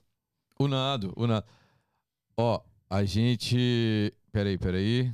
Cadê? Me manda 35 mil curtidas, cara. Olha só, aumentou 10 mil curtidas de ontem pra hoje. É, Duda Castro in the house, guys. Ó, what's up? 170. Ontem a gente teve um vídeo de 170 mil visualizações. Eu vou, posso criar conteúdo aqui no meio do podcast? Pode. Pode. Outro de 112. Mano, olha aqui. Agora que eu tô vendo. Vai? Gente, Vai já faz umas três horas que a gente tá gravando esse podcast aqui. Com todo mundo, pessoal. Tá muito Tamo ao bom. vivo ainda, Valeu, então Dudinha. vamos lá assistir. A gente tá. A gente ia pegar leve, mas estamos né, jogando as polêmicas aqui, né? Já passamos de relacionamento abusivo a cogumelo. ah, e olha ali atrás também, ó. Tá é o achando Nick, que é só é o gente? Nick, é o Nick, é o Nick. Ele é só na salva de palmas. Então, dá É um aí. swipe up, vai assistir, que tá legal. Cara, agora olha só, cara. Agora a Duda vai estourar mais um pouquinho a gente amanhã. Olha só. Ô, Duda, Ah. como que é essa história aí do OnlyFans? Tchan, tchan, tchan. Já assinou? Aquelas, né? Não, brincadeira, com todo respeito, né? Quem me contou foi o Bruno. Eu? Foi? Lógico que Eu? foi. Ah! Eu? Você que falou do OnlyFans, Não foi eu não, filho. Lógico- Não, foi minha tia. Não foi, foi o Você já Marquito. assinou também? Hã? Foi o Mas Marquito. tem conteúdo pra todo mundo. É, mano. Foi o Não. Marquito. O Marquito, quando a gente avisou, de cara. Quem Foi? é Marquito? Foi. O Marquito você vai conhecer. Do é. TikTok? Ele Aí, ó, assinou olha lá, meu... olha lá, olha lá. Você assinou meu OnlyFans? Esse é o Marquito. Ele é o dançarino. Ele é o dançarino. Marquinhos. É. Assinou? Ele assinou, olha lá, assinou. Aê. É, é isso aí. Cara, Como é que é? olha, foi muito engraçado porque o OnlyFans, todo mundo, pelo menos, ó, é porque, né, a galera que tá assistindo, provavelmente a maioria do Brasil, é, o OnlyFans, quando começou aqui, tinha a mesma intenção, a mesma, a mesma, era visto da mesma forma que ainda é visto no Brasil por muitas pessoas. É de sacanagem. Pornhub pago. E muita gente estava fazendo em Los Angeles e começou a crescer, crescer, crescer, crescer. Durante a pandemia, todo mundo tava no OnlyFans. Homem, mulher, de tudo. Tinha de tudo. Teve E a- gente que já tatu- tatuou até o Toba, né? Ai, tadinho. Continua, continua. Eu não, eu não tenho nome, só falar. é aquelas, é arte, é forma de expressão. Mano, eu custei pegar. Você foi muito. Como é que é aquela que que você fala do bigode? Ah, Bigodou? Bigodão. Eu vi Vance. É, eu vou ter que olha tomar onde vai, olha de onde vai a uma da mentalidade da pessoa, né? tipo, Não, é que eu fico sabendo dos bastidores, é uma bosta, velho. Tem informante. Mas, é- mas fez mesmo? Fez ou não? Agora fala, Eu pô. não sei, cara. Eu não sei. Eu tô falando, só joguei no ar. Ah, Olha, Tá. quando eu pegava Yeah. os outros na mentira, a pessoa fazia esse, esse mesmo olhar que você acabou de fazer. Tipo, Não, "Ah, filho. Não, não, filho. Não, vai. Continua tipo, corta a câmera pra cá. Corta pra Canique, foca Vai lá, nela, velho. só vi convidado ele. a mão assim, ó, tipo, rápido. Nick. Foca nela, vai. E aí? Não, mas. É... E aí todo mundo começou a entrar, tal, não sei o quê. E todo mundo começou a me. Os meus amigos que estão no meio do entretenimento. E aí, você vai entrar quando? E aí, você vai entrar quando? Todo mundo já tava no OnlyFans. Muita gente que não divulga. Eu nem divulgo o meu. Muita gente tem e ninguém nem sabe. Você encontra lá perdido. Aí todo mundo entra, entra. Eu falei, meu, eu não. Vou entrar no OnlyFans. Aí todo mundo acha que eu tô começando a fazer pornô. Agora quem faz, meu, tá de parabéns, só vai. Vai ser feliz. Mas não é pra mim. Cara, aí eu tive uma reunião com o Tim, que é o dono, né? Ele que inventou o OnlyFans. E a gente teve uma mega reunião, a gente ficou uma hora e meia conversando e ele me contando e me mostrando lá. Ele fez um share da, da página dele e me mostrando quem tava, quem não tava, o que era postado, o que não era, a forma que você pode engage com seus fãs ali. Você pode conversar um é, one on one, você pode conversar com uma pessoa só, você pode, sabe, escalar aquela intimidade que você tem com os fãs, não numa forma sexual. Entendeu? Se eu quiser né, tocar o puteiro, eu não preciso estar no OnlyFans pra isso. Tem outros sites que pagam muito mais. Você não, então você não, não tem Putaria? Um, não tem um conteúdo. Não, assim, tem.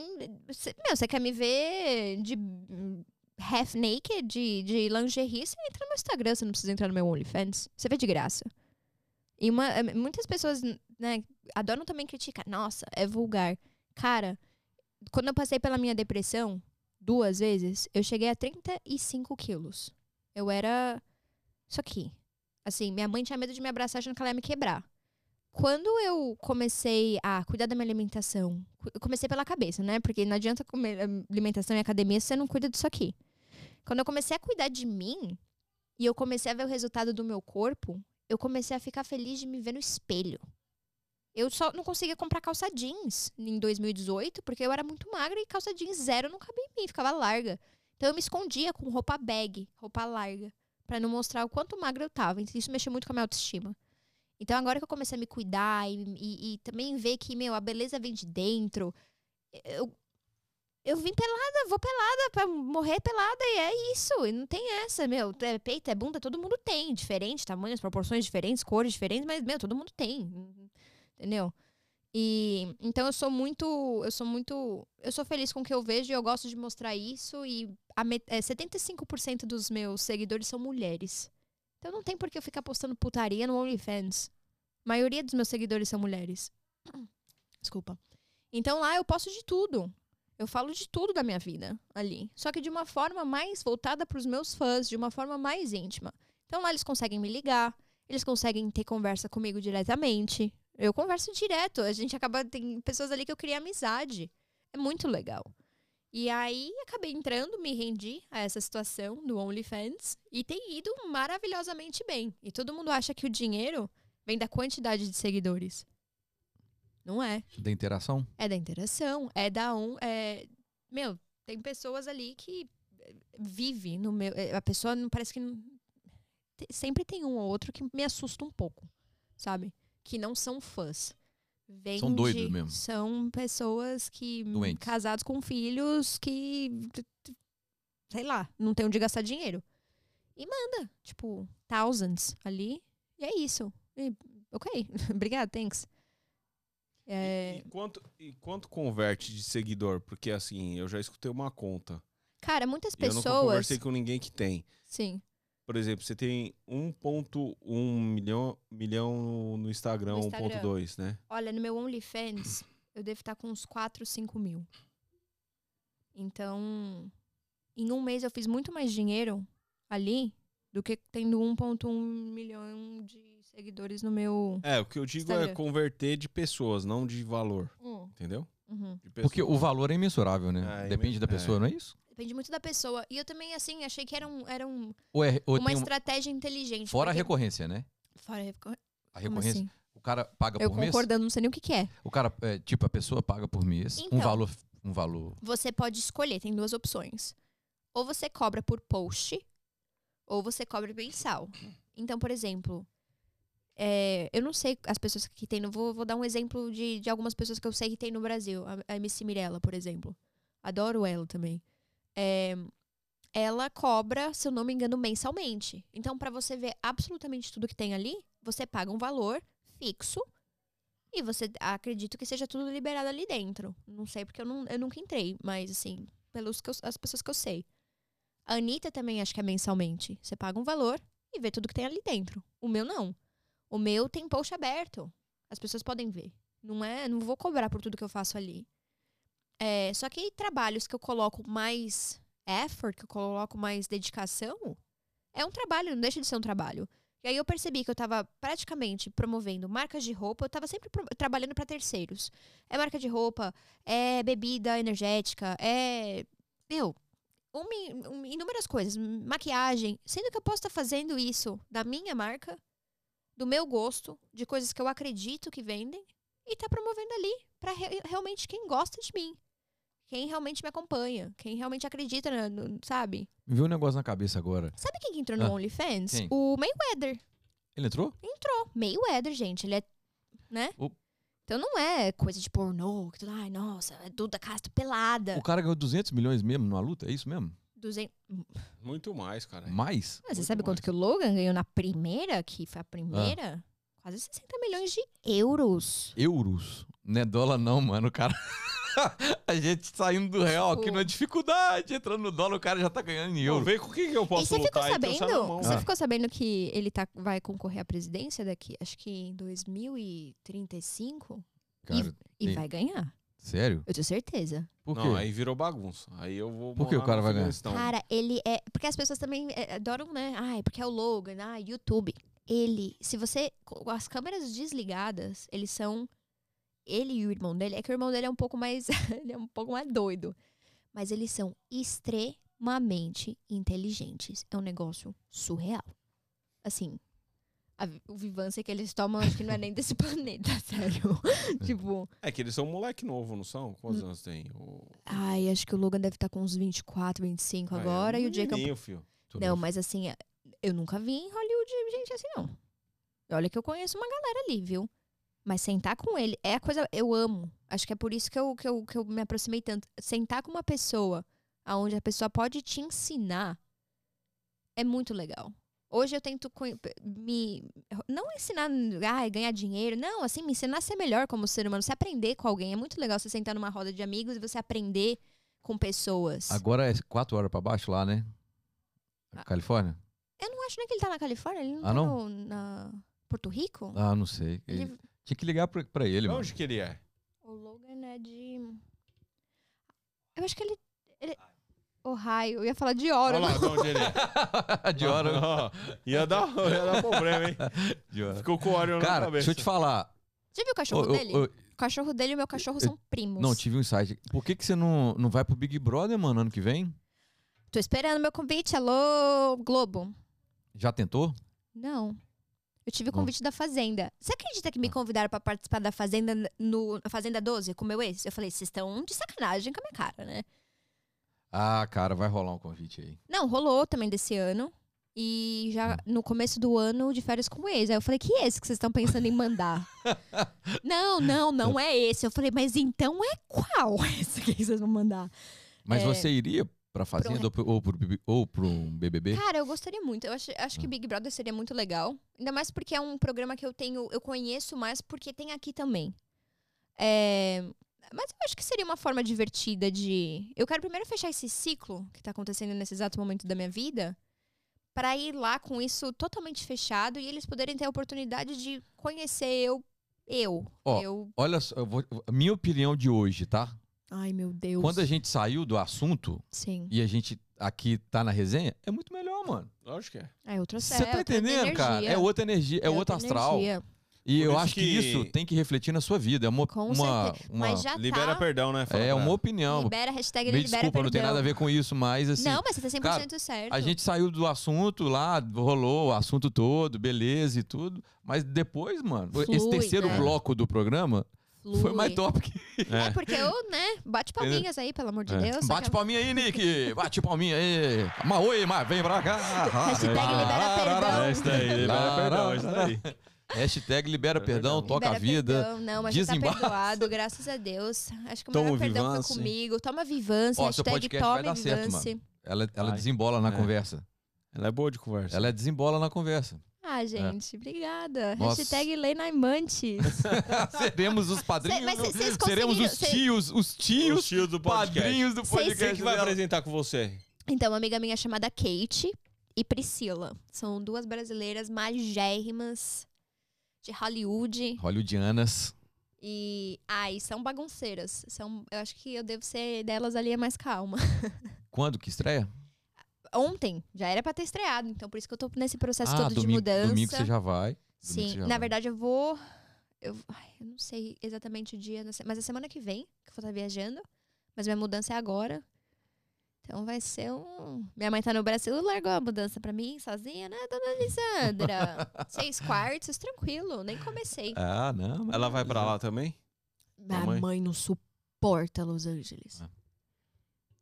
E a- mas ela tá morando em São Paulo ou não?